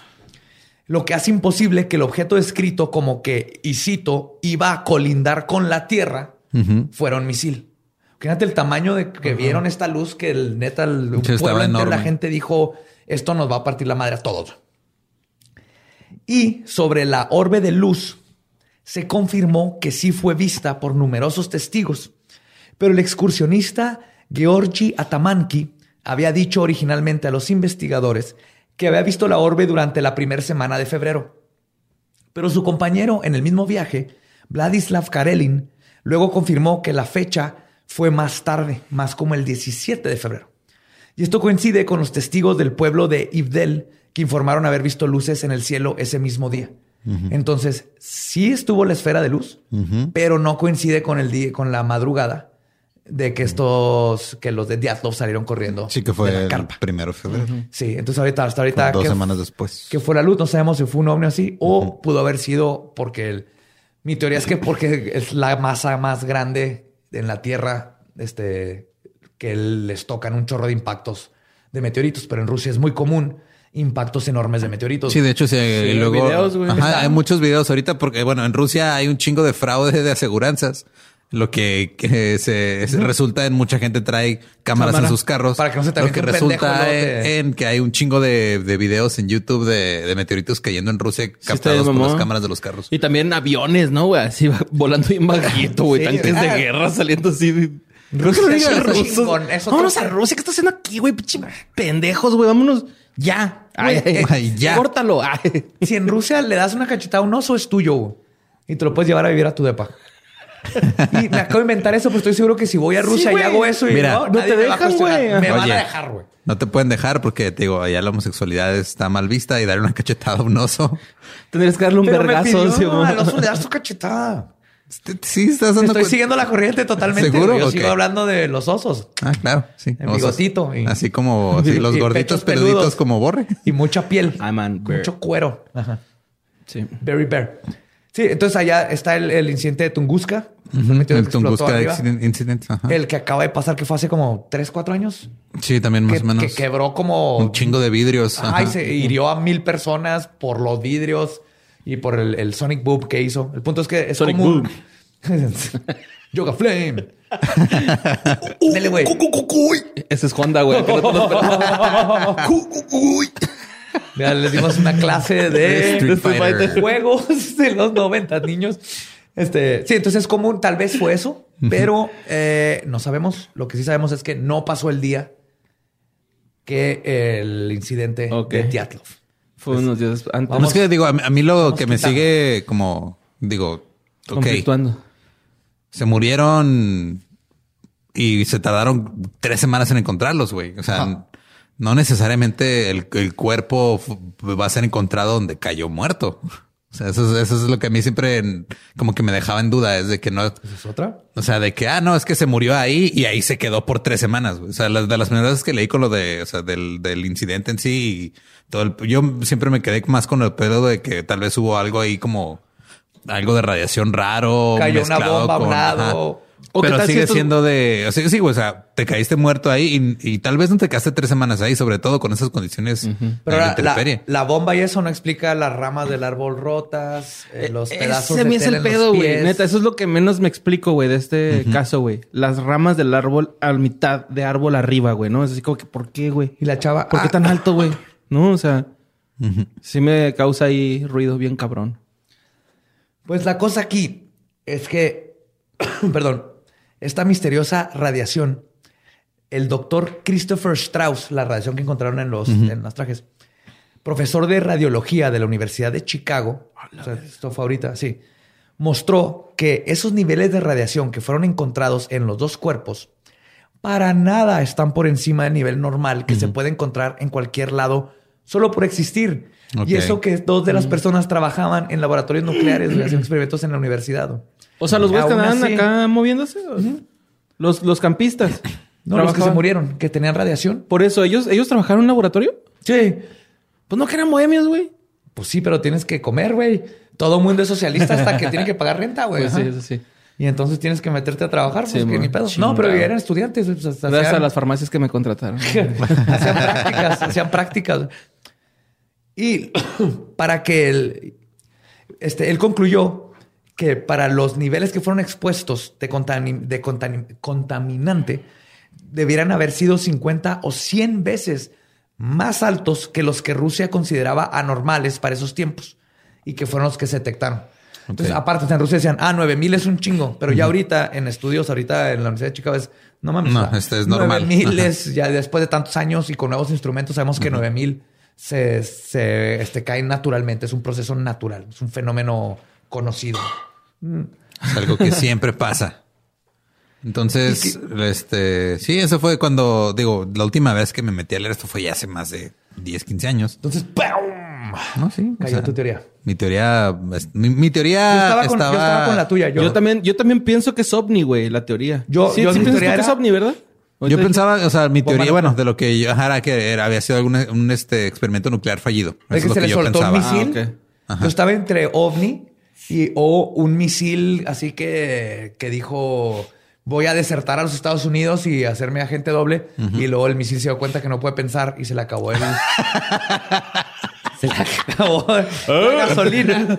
Cayó Exacto, es lo que pasa. Es lo mismo que le pasaba, este, eh, que pasaba en las caricaturas de Warner Brothers. güey. O sea, cuando te das cuenta que ya no hay camino después del precipicio es cuando te caes. Sí, güey, porque tú es mental. Sí, eh, los arcontes Ajá. nos dicen qué ver, güey. Sí, Pero si no tienes arcontes, puedes comerte el pinche correcamino. Pero no güey. digas arconte porque van a estar. Ah, sí, los Los palazuelos. palazuelos. Vamos a decirle palazuelos. güey. Palazuelos. De ahora en adelante nos vamos a referir a estas entidades como los palazuelos. Y quizás la razón por la que este misterio tiene ya más de 60 años sin resolverse es porque faltaba algo muy importante a la hora de analizarlo. Nueva tecnología. Ajá, eso sí. Sí, porque fue en los 50, ¿no? Todo esto. 50. Ajá. 50 y... ¿Qué? ¿9? Dije. Sí. Sí, Todavía antes de, bailaban. güey, todavía no se inventaba el, el internet. Todavía escuchaban Billy Holiday, güey. Eso es Todavía existe el punk. Simón. Ajá. Sí. Billy Holiday está chida, pero no mames. Y creo que la respuesta a la que llegó Danny Akar en su libro, más la confirmación de las teorías postuladas por varios científicos que también leí, podrían ser finalmente la solución que se ha estado buscando durante todas estas décadas. Una situación así de bizarra tiene que tener una, ca- una causa igual de extraña. Ujú. Una serie de eventos tan peculiares y extraños que se juntaron Y que se ganaron el el nombre de de leyenda. leyendas legendarias. Sí. Te amamos, güey. Bien, bien. Salud. Gracias por dejarnos festejar esto. No, mi narrativa, todo acá, haciéndome. ¿Ya están contentos? Sí. Sí. Claro. Perdónanos.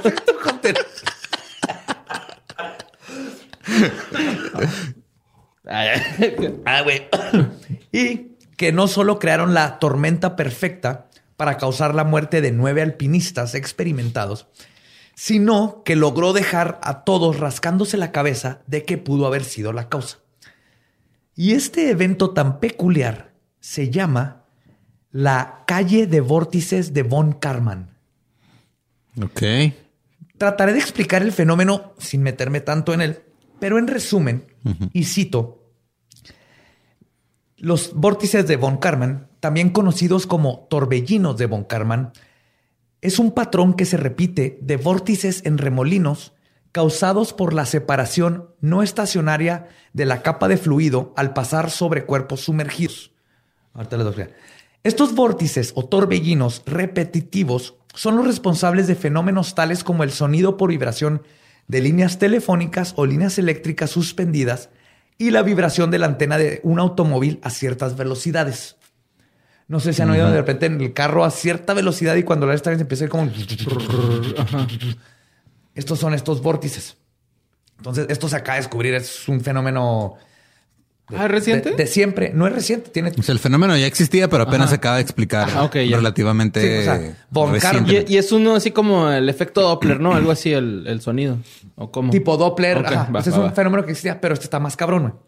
Porque otro efecto que causan estos vórtices, y es la clave para comprender lo que pudo haber sucedido, es que generan altos niveles de infrasonido. Y cito, el infrasonido es una onda acústica u onda sonora cuya frecuencia está por debajo del espectro audible del oído humano, aproximadamente 20, 20 hertz. hertz. Hemos hablado ya antes del infrasonido. Y lo más importante para este caso es que los infrasonidos, y cito, pueden provocar vértigo, náusea, cefaleas, o sea, migrañas, al ser afectado el laberinto auricular. Sí, de, de hecho los el infrasonido, o sea, de muchas muchos gobiernos lo han investigado para utilizarlo como un arma. El gobierno israelí lo Ah, usó, lo te usó cagas, como arma. ¿no? Acá. No Ese te es un mito, te sientes- pero te sientes mal, güey. De hecho, hay una película que se llama este Irreversible y que usa en, en la en los cines cuando se mostraba la película, la película durante todo toda la película hay, frecuencias muy muy bajas y hay un sonido así y han hecho ya con varias este ese tipo de experimentos que esos sonidos, o sea, no los percibes, pero la vibración te causa un malestar físico. Sí, pues también habíamos dicho que en las películas de miedo hay veces que dejan Sí, esa vibración, ¿no? Sí. Acá para que te sientes O sea, No incómodo. sabes qué está pasando, pero está Sí, mal lo, usan mucho abajo. también en las en, en las salas como virtuales, así, este la, la vibración de las sillas y todo a veces está como en- por ese rango. No, No, ese, ese no. No, pero, por ejemplo, también hay uno, no tiene nada que ver, pero me acordé de este güey que te pone los audífonos y parece que te está corta- cortando el cabello, güey. ¿No? No, ese es Ese es otro otra, pedo de- ese es, es un pedo de espacio, no Ah, de, ok, ya. de frecuencia. Ya. No, no, pero por ejemplo, con este hicieron, hicieron, los israelíes lo usaron y te, te da dolor de cabeza y de panza y Ajá. náuseas y vomitas. Y otro fue un tipo que, eh, unos doctores que estaban en su laboratorio y creyeron que está embrujado porque vean sombras y luego descubrieron que no eran fantasmas, sino que uno de sus abanicos estaba mal calibrado tenía, y estaba echando sonidos, este, pero no lo oían.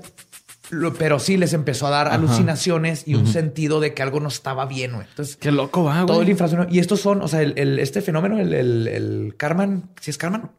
Cartman. Vórtices de ¿qué? Y yo lo dije, ¿verdad?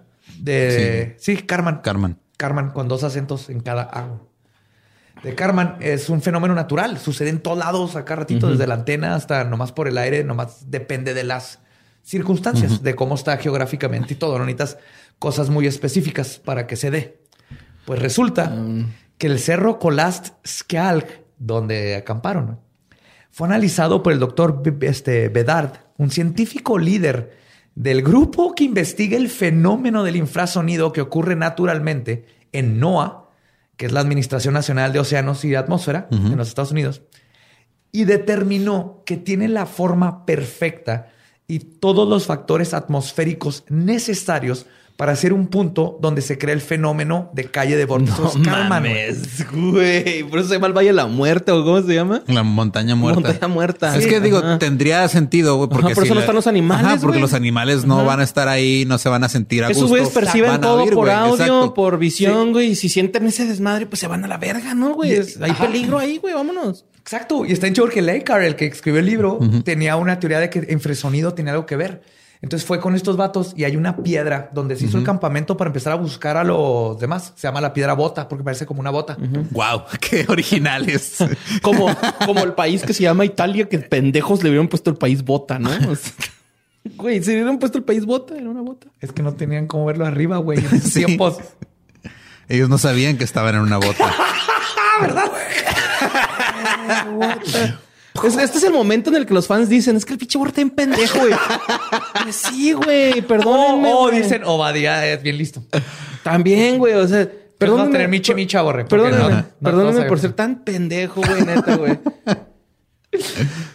Sí, ah, entonces, total que él vio el, este, el del libro, vio la piedra esta y fue y les llevó a, a- a los investigadores. Dijo, es posible que aquí se hagan los vórtices y bla, bla. Y vieron la piedra y dijeron, no, güey, ya la analizamos en 3D y todo y no se puede. Y como a dos semanas le hablan y dicen, ¿sabes qué? Ven, güey. Y cuando va le dicen, güey, es que no es la piedra.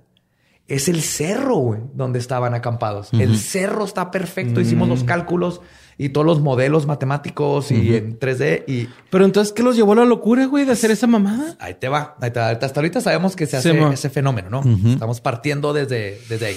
El fenómeno que hay de vórtices Karman.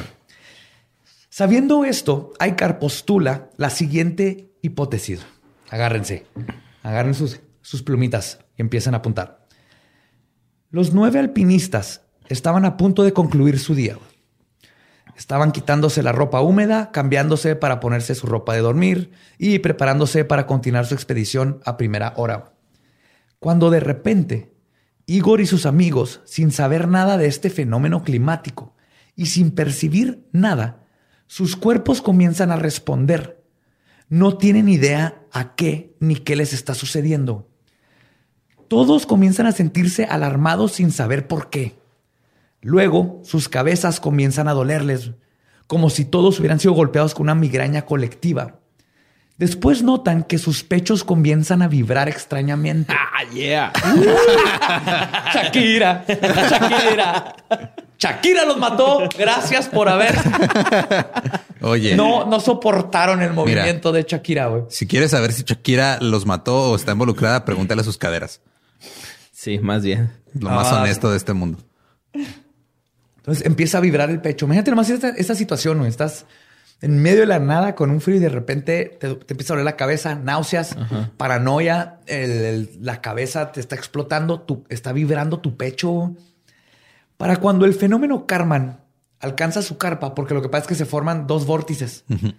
Hicieron el modelo, se forman dos vórtices que suben la, la montaña.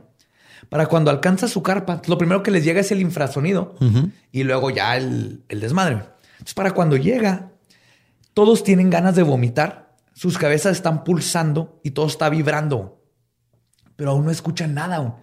En sí no nada. Si no está saben mal. por nada, no saben Sí. qué está No pasando, está nada más todos aire, empiezan no a. nada. Se debe güey. sentir bien raro en la encía, ¿no? Se me figura, no sé por qué. Imagínate que El sonido sientas- así de que aprietas, o sea, la tensión. Sí, Aprietas sin darte cuenta y... y lo sientas, sientes que está temblando, pero es nomás adentro de tu cuerpo. Ajá, sí. A- Ay, Además, no sientes mames. como que, como ese sentimiento de que algo está mal, pero no sabes por qué y quieres vomitar.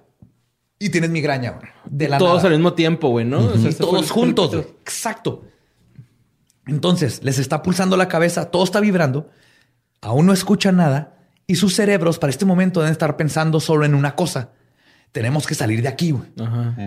Sasha y Kolya abren la carpa y comienzan a escapar.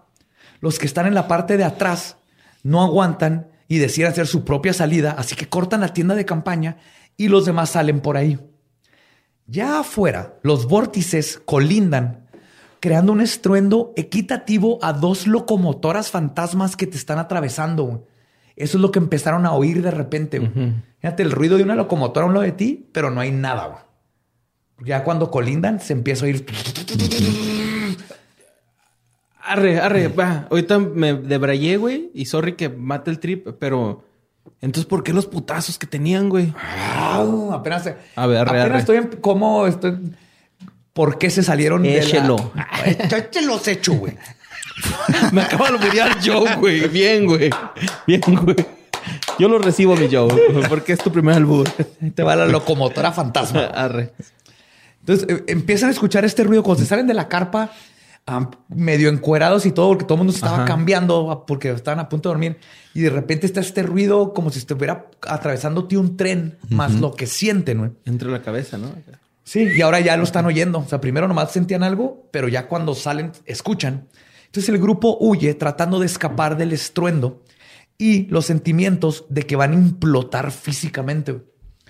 La luna no ha salido aún. Se revisaron los, los este, mapas astrológicos y el grupo se separa al poco tiempo porque no hay nada de luz y tienen que pensar, ¿está haciendo aire?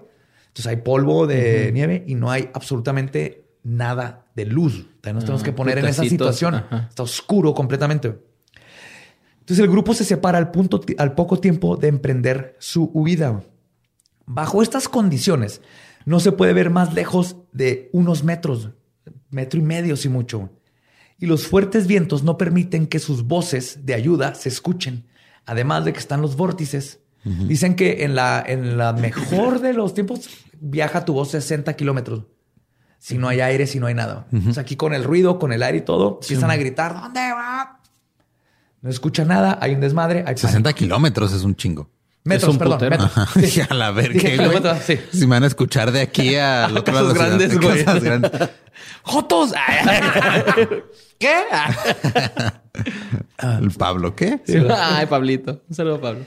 Para cuando se alejaron lo suficiente del fenómeno, se dan cuenta que ya avanzaron unos 200 metros de donde comenzaron. Que no es mucho si te pones a pensarlo, si vas corriendo, de repente, verga, güey. Sin querer, se separaron en tres grupos. Liuda, Kolia, Sasha y Kolevatov se encuentran juntos. Mientras que Sina, Rustik forman otro grupo. Y finalmente, Grigori, Doroshenko quedan aislados de los demás. Grigori y Doroshenko caminan hacia el sur rumbo al bosque, de lo que los lleva a atravesar el río congelado Losva, el que tú mencionaste ahorita. Ah. Oye, ¿quién quiso? Este, este pedo estás diciendo que es reciente, ¿va, güey? El, del efecto este. Ok. No, el efecto existe, es, es un efecto bueno, ajá, pero, o sea, la explicación, es, reciente. Y los modelos para este, poder predecir dónde y cómo y la fuerza que tienen se forman. ¿Y, han ido a ver qué pedo o algo Sí, sí, sí. Ah, este, este, libro es de hace dos años, dos, tres años. Arre, y el investigador que te cuento hizo toda la ah. investigación y por eso obviamente no se pudo haber sabido esto antes. Y lo que les estoy contando, no, no, no. y lo que les estoy contando ahorita es la posible explicación de qué pasó, tomando en cuenta este fenómeno toda la evidencia. Quién traía cuchillo, porque estaba una lámpara tirada ya. que, hay muchos más detallitos que me tuve que brincar por cuestión de tiempo. Pero de ahí se forma todo. porque ahorita que mencioné los grupos, tienen razón por cómo los encontraron, por las cosas que habían. Pero ah, estoy, es, es, lo que se postula, pero te las voy a contar y luego me dices si tiene sentido. Salen corriendo. Entonces tenemos a Gregory y Doroshenko, que es uno de los grupos. Caminan hacia el sur rumbo al bosque de los que este, los lleva a atravesar el río congelado Losva. Cuando llegan a un cedro, deciden comenzar una fogata. Doroshenko trepa el árbol para conseguir ramas que no estén húmedas. Comienza a cortar algunas que deja caer para Gregory. Comienza, Gregory comienza la fogata, pero con la hipotermia comenzando a afectarlos, pierde el balance y cae del árbol, rompiendo varias de las ramas ah, que se ah, trae con él y deja el árbol con ramas faltantes afuera, arriba. No muere, pero queda herido. Los dos hombres comienzan una fogata porque se cosían una regla de alpinista que conoce aquí es cósete cerillos en las chamarras. Traen cerillos cosidos. En, todo momento. En todo momento, porque como ahorita salen de emergencia, salieron medio encuerados, pero traes cerillos ahí. Ajá. Aquí te prende un fuego, puto. Ah, Bien rudo. eh, ¿cómo trae fuego? el Yeti va. eh, güey, un pipazo, güey, no trae un fuego. sí me ha pasado. El Yeti le hace el foco. eh, güey, no traes fuego, güey. Es que güey, Sí, Bigfoot vende mota, el Yeti le hace al foco, güey.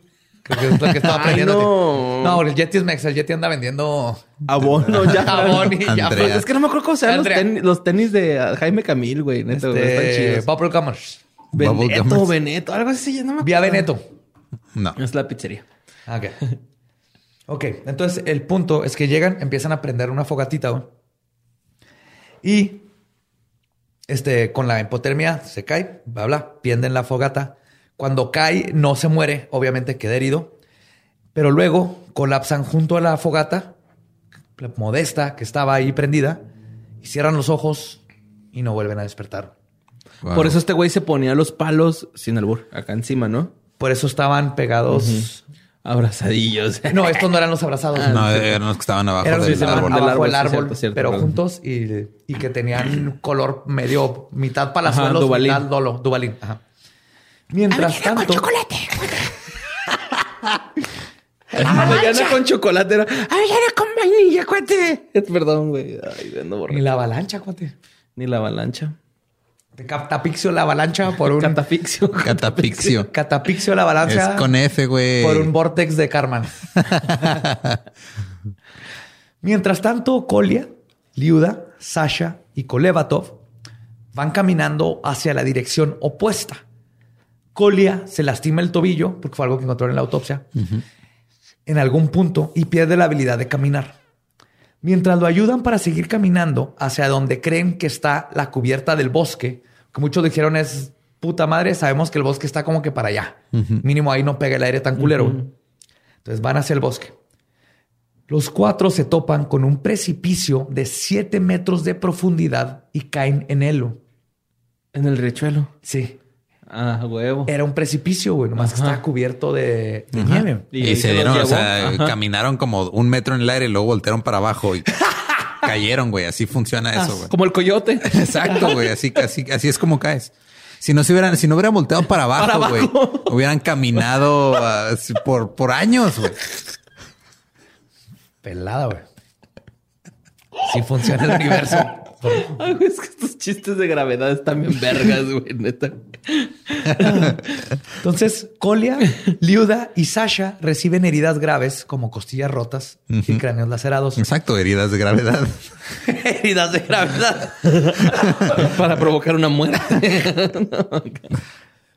Kolevatov se salva de caer este, sobre las piedras directamente abajo en, el, en el precipicio probablemente porque iba ayudando a caminar a Colia y cayó sobre su cuerpo, amortiguando su propia caída. Ah, huevo. Salta tú, carnal, si la haces, ¿no? Luego saltas arriba de él, güey, huevo. Qué inteligente. Comadrada, este, tú bríncale. no, si la haces, güey, si la haces.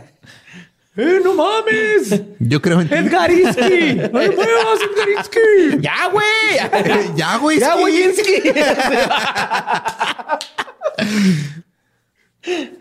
Pinche pendejo idiota capitalista. Pinche pendejo idiota capitalista.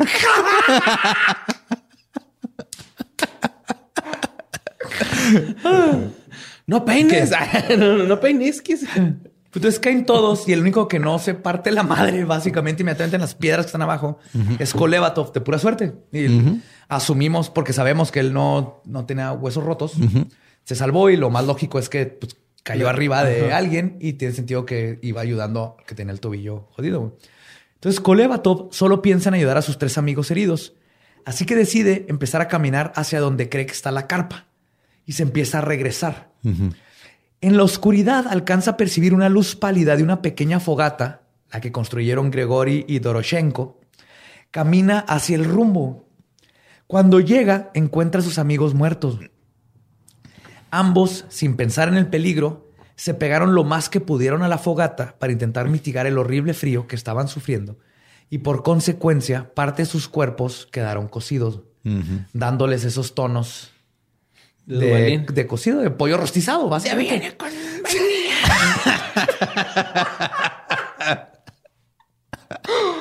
Ay, güey. Te, pegaste mucho a la fogata, cuate.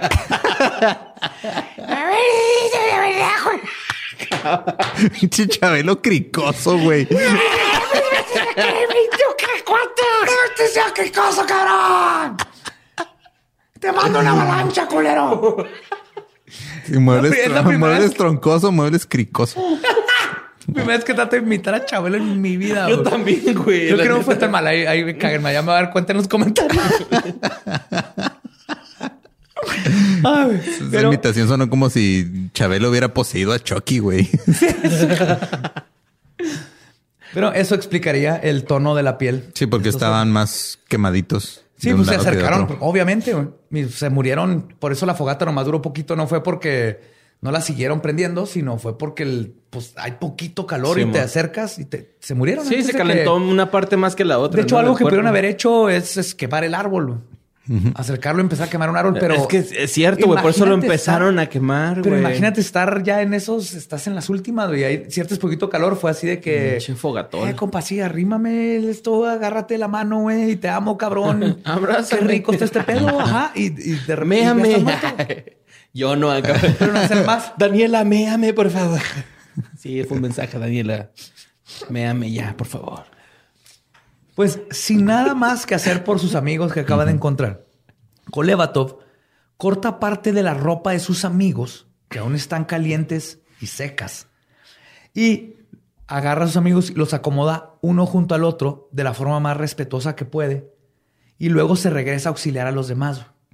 Eso explica por qué les faltaba pedazos de, ropa interior Exacto. Llegando con los demás, usa parte del suéter que cortó para tapar uno de los pies de, Ludia. Ajá, el que le amarró el pie. Sí, pero no es suficiente. Sus heridas la hacen perder el conocimiento y fallece. Kolia no sobrevive las heridas de su cabeza y la hipotermia. Solo Sasha queda vivo. Kolevatov toma a su amigo y lo levanta intentando llevar a ambos a un lugar donde puedan cubrirse el frío. Pero demasiado tiempo ha transcurrido. La hipotermia ha ganado. Los dos amigos caen al suelo, se abrazan en su último intento de soportar el frío. Los dos cierran los ojos y se despiden en un sueño eterno. Placentero. Con un besito. Güey. no, yo, tranquilo. No, güey. Me quebró de nuevo. Está en culero, güey. No, güey, no llores, mamón. Todo va a estar bien. Aquí no nieva tanto, mamón.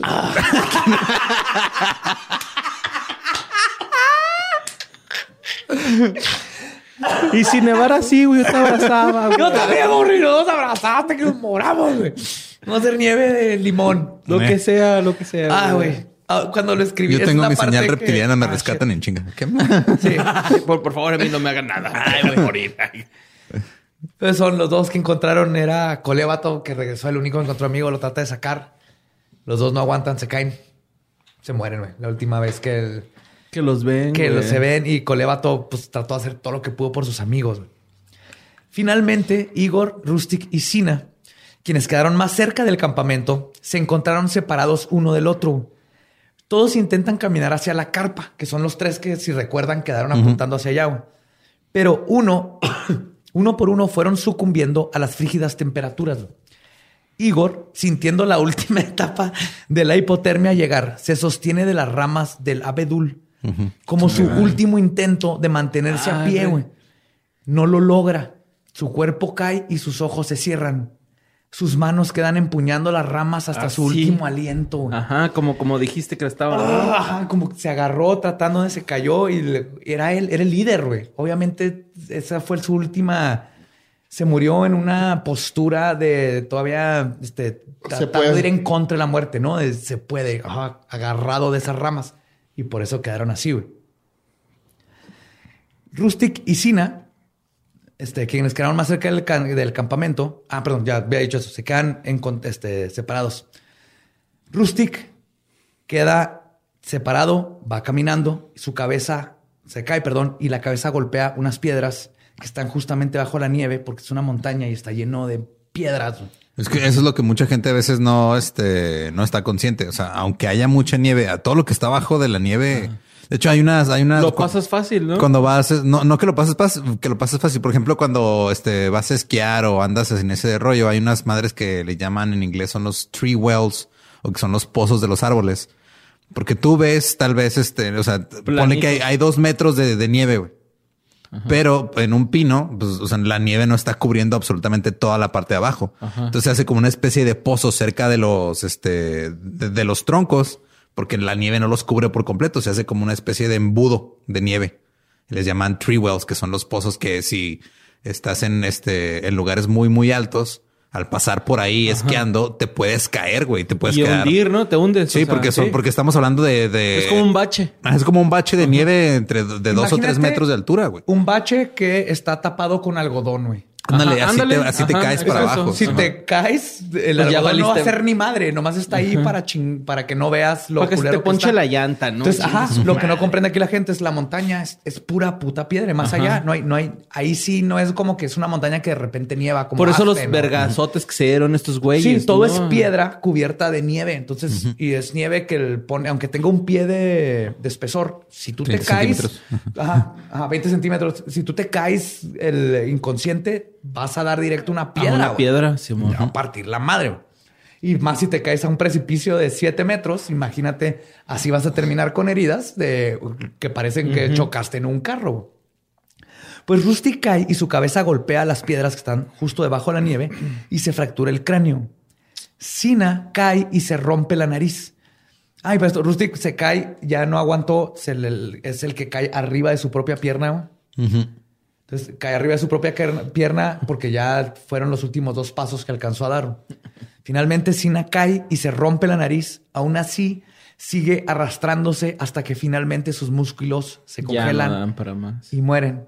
Y todo lo de la lengua y todo eso fue un proceso natural de microbios porque pasaron tres semanas donde Pinche la lengua güey, estaba... Pensé que iba a sacar una explicación así bien paranormal, güey. No, güey. Y, Y, es fue una esto. explicación súper...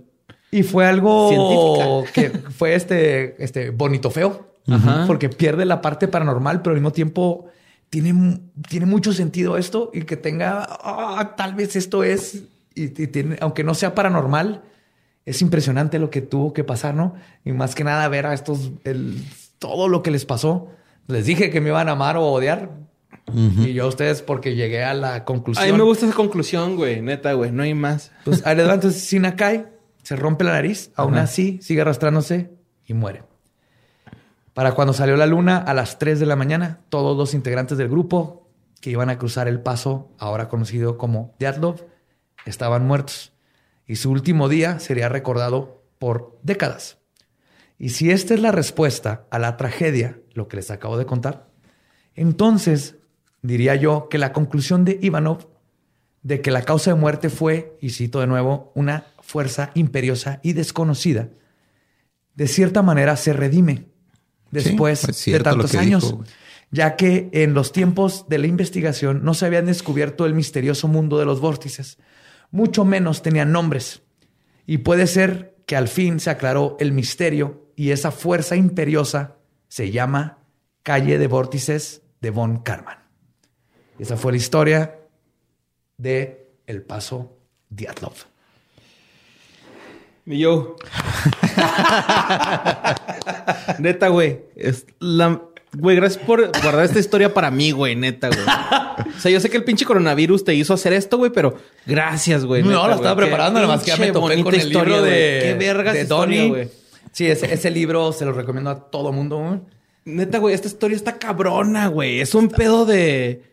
De amistad, Ah, de, no, no, mames, de vergas, fenómenos. güey. O sea, era, era un grupo de personas que les tocó un momento donde que, what the fuck. Y todas cuando ves y cómo lo explica y por la evidencia, es, todos le echaron ganas y siguieron siendo compatriotas hasta el final. Este, el, el- el tratar de ayudarse y, todo. y tiene sentido por cómo quedaron. Van a ver en los show notes los mapas. Tiene sentido que cómo agarró uno al otro y trató de Sí, man. salvarlo, pero los que ya estaban muertos pues, se Sí, murieron. y pues ya, no pasaba. El peor fue eso. Pasó Pinche, esto. pinche Stranger lo- Things se queda pendejo, güey, con esa historia, güey, neta, güey. Lo que tú quieras se queda pendejo, güey. Está muy buena Esto historia, sucedió güey. aquí. Sí, güey. Bueno, en el planeta Rusia. Tierra, me refiero. Aquí, pero muy lejos. En la vida real. Aquí, pero refiero. En la vida real. En la vida, güey. Sí, en la vida está real. cabrón, güey. Está muy cabrón, güey. Y sí, güey, a veces subestimamos esos pinches sonidos, ¿no? O sea, Es que sí, hay, que hay no los muchos, hay muchísimos, o sea, es lo que yo siempre he pensado, bueno, no siempre, pero cuando me di cuenta de, güey, como seres humanos estamos súper limitados hacia lo que podemos percibir. güey. O sea, por eso digo, si yo uso lentes, o sea, porque no veo bien, eh, y, soy así, o sea, soy de los afortunados que no, que todavía tengo mis cinco sentidos. Pero los cinco sentidos no representan todo lo que puedes percibir en el mundo, güey. Hay muchísimas decían, cosas que no decían entendemos. los güeyes, estos, eh, alguna vez tomé un taller de cine, güey, con los güeyes que hicieron el sonido Amores Perros. Ah, sí. Y decían estos vatos que, güey, el sonido se percibe 360 grados, güey. Exacto. O sea, el- la visión 180, ya. No, el sonido 360, Por güey. todo- no sabes, te- lo percibes por atrás de la cabeza. Por Sí, güey. Y deja tú, de todas maneras, hay sonido que no percibimos, como el infrasonido. Y sé que el, Y el obviamente ultrasonido. hay ultrasonido. Eh, el ultrasonido. Igual visualmente hay este todo el, Espectro- el- el espectro del infrarrojo y ultravioleta y lo que hay más allá. Sí, güey, está cabrón, güey. Igual nosotros, por Somos ejemplo, una mierda, Las ballenas se comunican humano. con infrasonido. ¿Las ballenas? Sí. Mm. Por eso, y el infrasonido viaja millas y millas por la, por la amplitud de onda. Sí, nada pues más es que el, agua y el cobre, ¿no? Son las que... No, es porque cuando Lo que pasa es de que las, o sea, el- la frecuencia es este, o sea, como que cuántas veces se repite la onda, ¿no? Sí, Entonces, por ejemplo, entre, mi voz, entre ponle que menos, tiene tres curvitas de aquí a, a ti. Tres Ajá. curvitas. La, el de la, la ballena, una curva es 10 kilómetros. por- Ah, porque es sí, o sea, porque la, o sea, porque la, la, longitud de onda, hacer. o sea, la longitud de onda es muy, muy larga. Habla cetáceo, borre.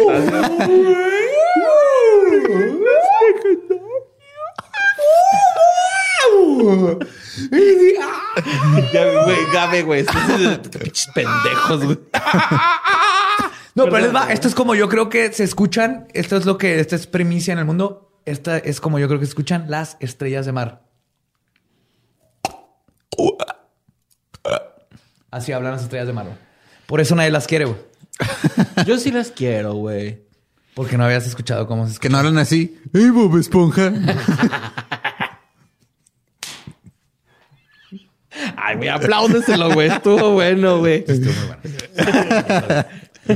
Pero sí, el punto es que hay muchísimas cosas. No podemos comunicarnos en frecuencias que, este, que están por arriba de lo que podemos pronunciar, que le llegan a cosas que lo escuchan, ballenas lo hacen.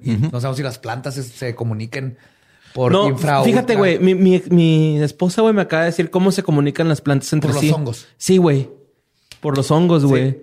Los hongos son un medio de comunicación entre eh, plantas, güey. Está bien raro, Están güey. conectadas por Está adentro, por cabrón, güey. El pedo de los Es hongos, otro güey. pedo. Ajá. Te amo, Ilse Daniela. Montiel de López. Pero bueno, sí. Pero orínalo ya. Ya me oriné, ¿no? pero no bien. Tienes que hacerlo bien, güey. En la regadera no cuenta, güey. Tienen que ser así en el, en, en el pasillo 3 de Soriana, si no, no cuenta. en lácteos. Lácteos y derivados. Con unos Oreos en la mano. No, sí, ese fue el paso, el incidente en el paso Diatlov. Perdón por haber llorado esa parte, me rompe siempre. No, pero, sí. No, está pero verga, ya sé que Neta, güey. Corre y Lolo. Yo los abrazaría, güey. Yo los abrazaría, güey. Sin Nos pedo. hacemos los tres, hacemos así. Es más, yo en medio me vale verga, güey. Así. Ya ustedes deciden quién enfrente y quién atrás. Pero yo en medio, chingue su madre, güey. Tú en medio, yo donde esté, yo puedo ser el de mero enfrente y les canto.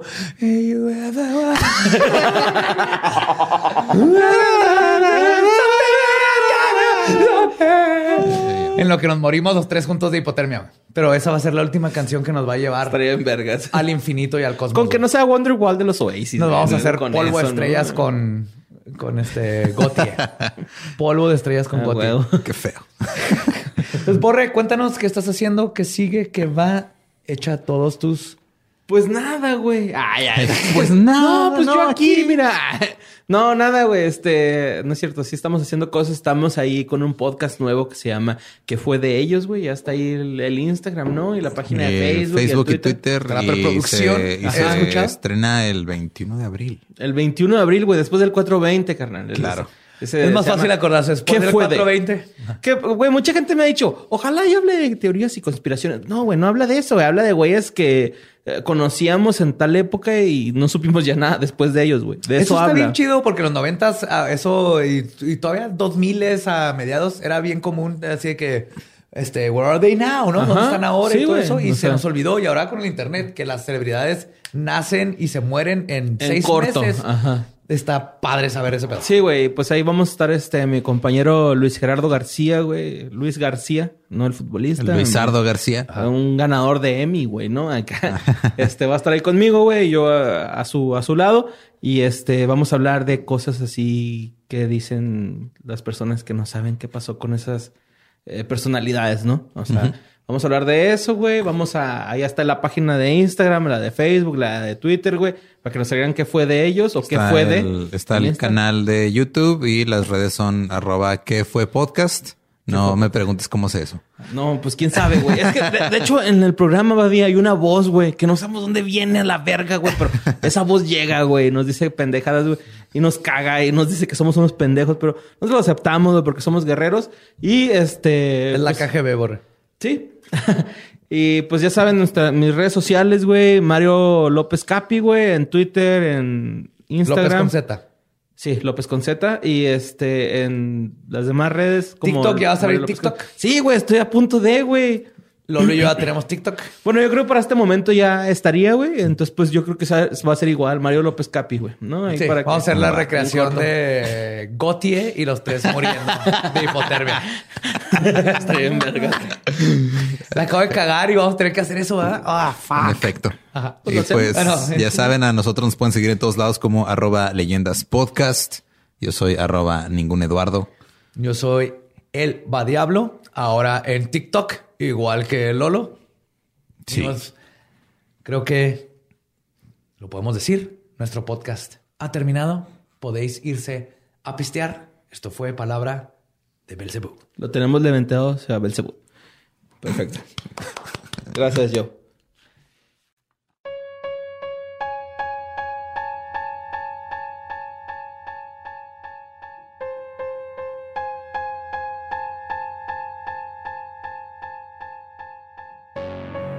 Ese fue el incidente del paso Diatlov. Espero que les haya gustado. Creo que, que ya puedo decir que sé qué pasó. Esa es la, la hipótesis a la que yo, yo me voy a, a, a enterrar mis garras y es la que yo voy a platicarle a mis bisnietos. Ok, no, está bien, digo. Este fue muy conmovedor este escuchar tu, tu voz quebrándose cada vez más. Me, me- sí, es esto. Me, me pasa con muchos casos que he escrito, pero en este no sé por qué en vivo, así el. Yo creo que Carlos, como tenía ahí sus caras en el pizarrón y todo de tanto, sentí que los conocí. No sé, me pegó ahí feo, pero pues es que sí estuvo feo la- lo que les pasó. Sea cual sea la explicación, el saber que esas nueve personas, compas, pereci- perecieron Sí, de esa manera tan, tan fea. Luego, si ven, no las voy a poner en los show notes, pero si quieren ver las fotos de los cuerpos, así no les vean, no está chido, la neta. es- ajá, está Casi. bien gachos. Y te- ahí te das cuenta de por qué se hicieron mil teorías de qué pasó. Pero muchos es nomás pues, los efectos de este, frostbite y animales y todo. Así es, pero también nos estuvieron mandando, pasaron muchas cosas en, en la semana en, en el internet. Creo que es porque todo el mundo está, todos estamos encerrados y no tenemos nada más que hacer, más que voltear más al cielo. Ha habido muchos avistamientos más. Muchísimos. Y yo creo que Este, tiene que ver algunos, algunos, este, sí han sido de los satélites de, de SpaceX, pero no todos. No. Y sabes, los de SpaceX, ¿sabes? Porque se ven muchas bolas Ajá, como iguales. en línea. Ajá. Sí. Y me mandaron uno que al principio ya iba a decir así que, ah, ese es de Space. Y en Pero eso se se separan. Ajá. Ajá. Y entonces ah, ok. No. Esa fue, una del- esa fue de las cosas que pasó. Este, lo que pasó también con lo del Canal 5, que pues honestamente creo que nada más es un community manager aburrido Ajá. y, y quería Aburrido slash... slash, vamos a hacer algo para que la gente nos voltee a ver otra Sí, vez. porque somos un, un medio ya muriéndose. Sí. Videos creepies, todos malos sacados de internet. Sí, De- aparte, ni siquiera son de ellos, ni los hicieron ellos, los- se los robaron literalmente sin dar crédito. Otra cosa es que los animales están eh, antropomorfizándose. Los perros ahora comen cereal con cuchara, las cabras su- suben a los columpios. Ya el mundo está regresando. O sea, lo- los animales están retomando la tierra. Es lo que está pasando. Está regresando a la naturaleza. Antes los perros usaban cuchara hasta que los seres humanos los obligamos a comer con la boca. Y una cosa más que también nos estuvieron mandando mucho fue que el día primero de abril, que es el Día de los Inocentes americano, la CIA sacó este archivos de los aliens Ajá. y de sus investigaciones. Lo cual es de, ok, gracias, pero ¿por qué lo haces en el Día de los Inocentes? Sí, exactamente. Y te quedas así que... ¡ah! Pero yo sigo la cuenta de la CIA en Instagram y está, está muy buena. Tienen... Se ríen de ellos mismos. ah, mira, ya, ya, se, ya se volvió self-aware. Sí, sí, sí. La CIA está tratando de que se nos olvide los contra y todos los, Sí, sí. los estados, este, Todos los golpes de estado que han, ajá, sí, exacto, sí, o sea, no, muy, muy, muy, muy bonitos. Es, Sí, sí, es como si ahorita Harvey Weinstein quisiera hacer stand-up, no. básicamente. Pero eh, bueno, fuera de todos esos temas, hay un tema que sí eh, creo que es el, el que más quería tratar. Ya eh, hemos dicho varias veces en este podcast que los pánicos nunca son buenos y hay gente que está entrando en pánico y está atacando a trabajadoras del sector de salud, a enfermeras, les están aventando cloro porque tienen miedo a que las contagien de coronavirus. Yo, yo- yo les voy a recordar una cosa. Salem, Massachusetts y la quema de brujas es exactamente lo que me recuerda. ¿no? Sí, Están usando cloro en lugar de fuego y piedras y es la misma actitud. Y aparte, ¿qué chingados están haciendo afuera? Digo, es gente que está, este, o sea, es gente que tiene que ir a trabajar porque ya lo hemos comentado, o sea, no todos cloro. tienen la, no todos tienen la, la no, ventaja claro. de, de poder quedarse a hacer home office y así. Pero también, o sea, no entiendo por qué, te- para empezar, este, ¿para qué traes cloro? Sí, es lo que no entiendo. O sea, esa gente, cuando digo que, se- que están haciendo afuera, es la gente que sale con cloro en la mano esperando y luego estás atacando al que te va a curar. Le estás dando un patadón en los huevos al, antes de que el cirujano te, te cure tu tumor. O sea, ¿cómo le haces eso? Ahorita los únicos que están entre nosotros y la gran pandemia y lo que viene y los que nos van a tener que cuidar porque mucha gente se va a enfermar son ellos. Y es gente que no tiene mascarillas, no tienen suficientes guantes, no tienen respiradores, no, no hay guantes. Sí, ya, ya ha habido, ya, ya, van a estar. Ya hay, este, ya, ya han perdido la vida por culpa del coronavirus algunos doctores y enfermeras. Y todavía el tener que lidiar con gente pendeja que va y te avienta cloro porque te están, o sea, entiendo, todos estamos, este, nerviosos, estresados, asustados por esta pandemia. No nos había tocado vivir algo así a la gran mayoría de nosotros, a menos que tengan más, de 100 años y haya sobrevivido también a la de 1918. A la 1918. Pero este no se compara ni siquiera con la de la influenza H1N1. No fue tanto el impacto. Y entiendo que todos estamos nerviosos y asustados, pero no tenemos por qué desquitarnos de esa forma con la gente que nos está tratando de ayudar. Claro, y menos cuando créeme que el que está más limpio y se cuidó más es la enfermera y la gente que está haciendo eso tú si te cuidaste de no salir, ni siquiera sabes cómo andamos. Entonces, a final de cuentas, ni siquiera hay lógica de por qué atacar absolutamente nadie. Mientras en otros países lo que están haciendo es ayudándolos. Y hay gente, aquí mismo en México, ¿eh? ya están haciendo este, mascarillas que están repartiendo gratis en varios estados, tratando de ayudar a, las enfermeras. Y no nomás son enfermeras, ¿eh? también son todos los de intendencia. Sí, todo el personal que trabaja en los hospitales. cuánta gente hay ahí que, que cada día que va a un hospital se está exponiendo al corona hay que respetarlos, si se puede, hay que ayudarlos, si hay mascarillas, si hay algo que les puedan dar, hay que darles. muchas de estas personas cuando empiece feo van a tener que estar en un hospital y luego cómo van a su casa con los hijos, entonces van a necesitar mucho apoyo en todos los sentidos. Entonces más bien hay que estar pensando, sé que es, es minoría la gente que está haciendo estas babosadas, pero más bien hay que ahora traer conciencia a ayudar a todos los médicos y enfermeras y todos los que van a estar en hospitales ayudándonos. Y ya pasó en Jalisco y Sinaloa, que no pase en ningún otro lado ya, por favor. O sea, no, no tiene por qué pasar esto. No tiene, no tuvo por qué haber pasado y no tiene por qué seguir pasando. Ahorita lo que más necesitamos hacer todos es tranquilizarnos y este, tomar las precauciones que se tienen que tomar y ayudar a la gente que está ahí en las líneas de batalla, está enfrente de este, pues enfrentándose a la muerte prácticamente todos los días. Sí, porque te, así como tienen, puede que no te pase nada más que un mal resfrío, puede que ahí te moriste, o se lo contagias a alguien, papás, abuelas, niños. Entonces, siempre tengan en mente, ahorita estos son nuestros caballeros y caballeras blancas que están cuidándonos de que no valgamos verga todos. hay que apoyarlos, hay que ayudarlos. Si conocen a amigos que se dedican a esto, pregúnteles cómo están, qué necesitan, en qué pueden ayudar. Y de nuestra parte, mil, mil gracias. Espero no verlos durante este proceso, porque eso significa que uno de nosotros estamos enfermos. Pero espero que cuando se acabe todo, nos echamos una chelita. Desde ahorita, felicidades y muchas, muchas gracias a todos los que están en el sector salud ayudándonos. Salud por el sector salud. Y eso es todo. Eh, algo más, manténganse, manténganse, cuídense, cuídense, cuídense mucho. Este, vamos a salir de esta. Chido, nomás hay que cuidarnos. Y nos escuchamos el próximo miércoles. Macabroso.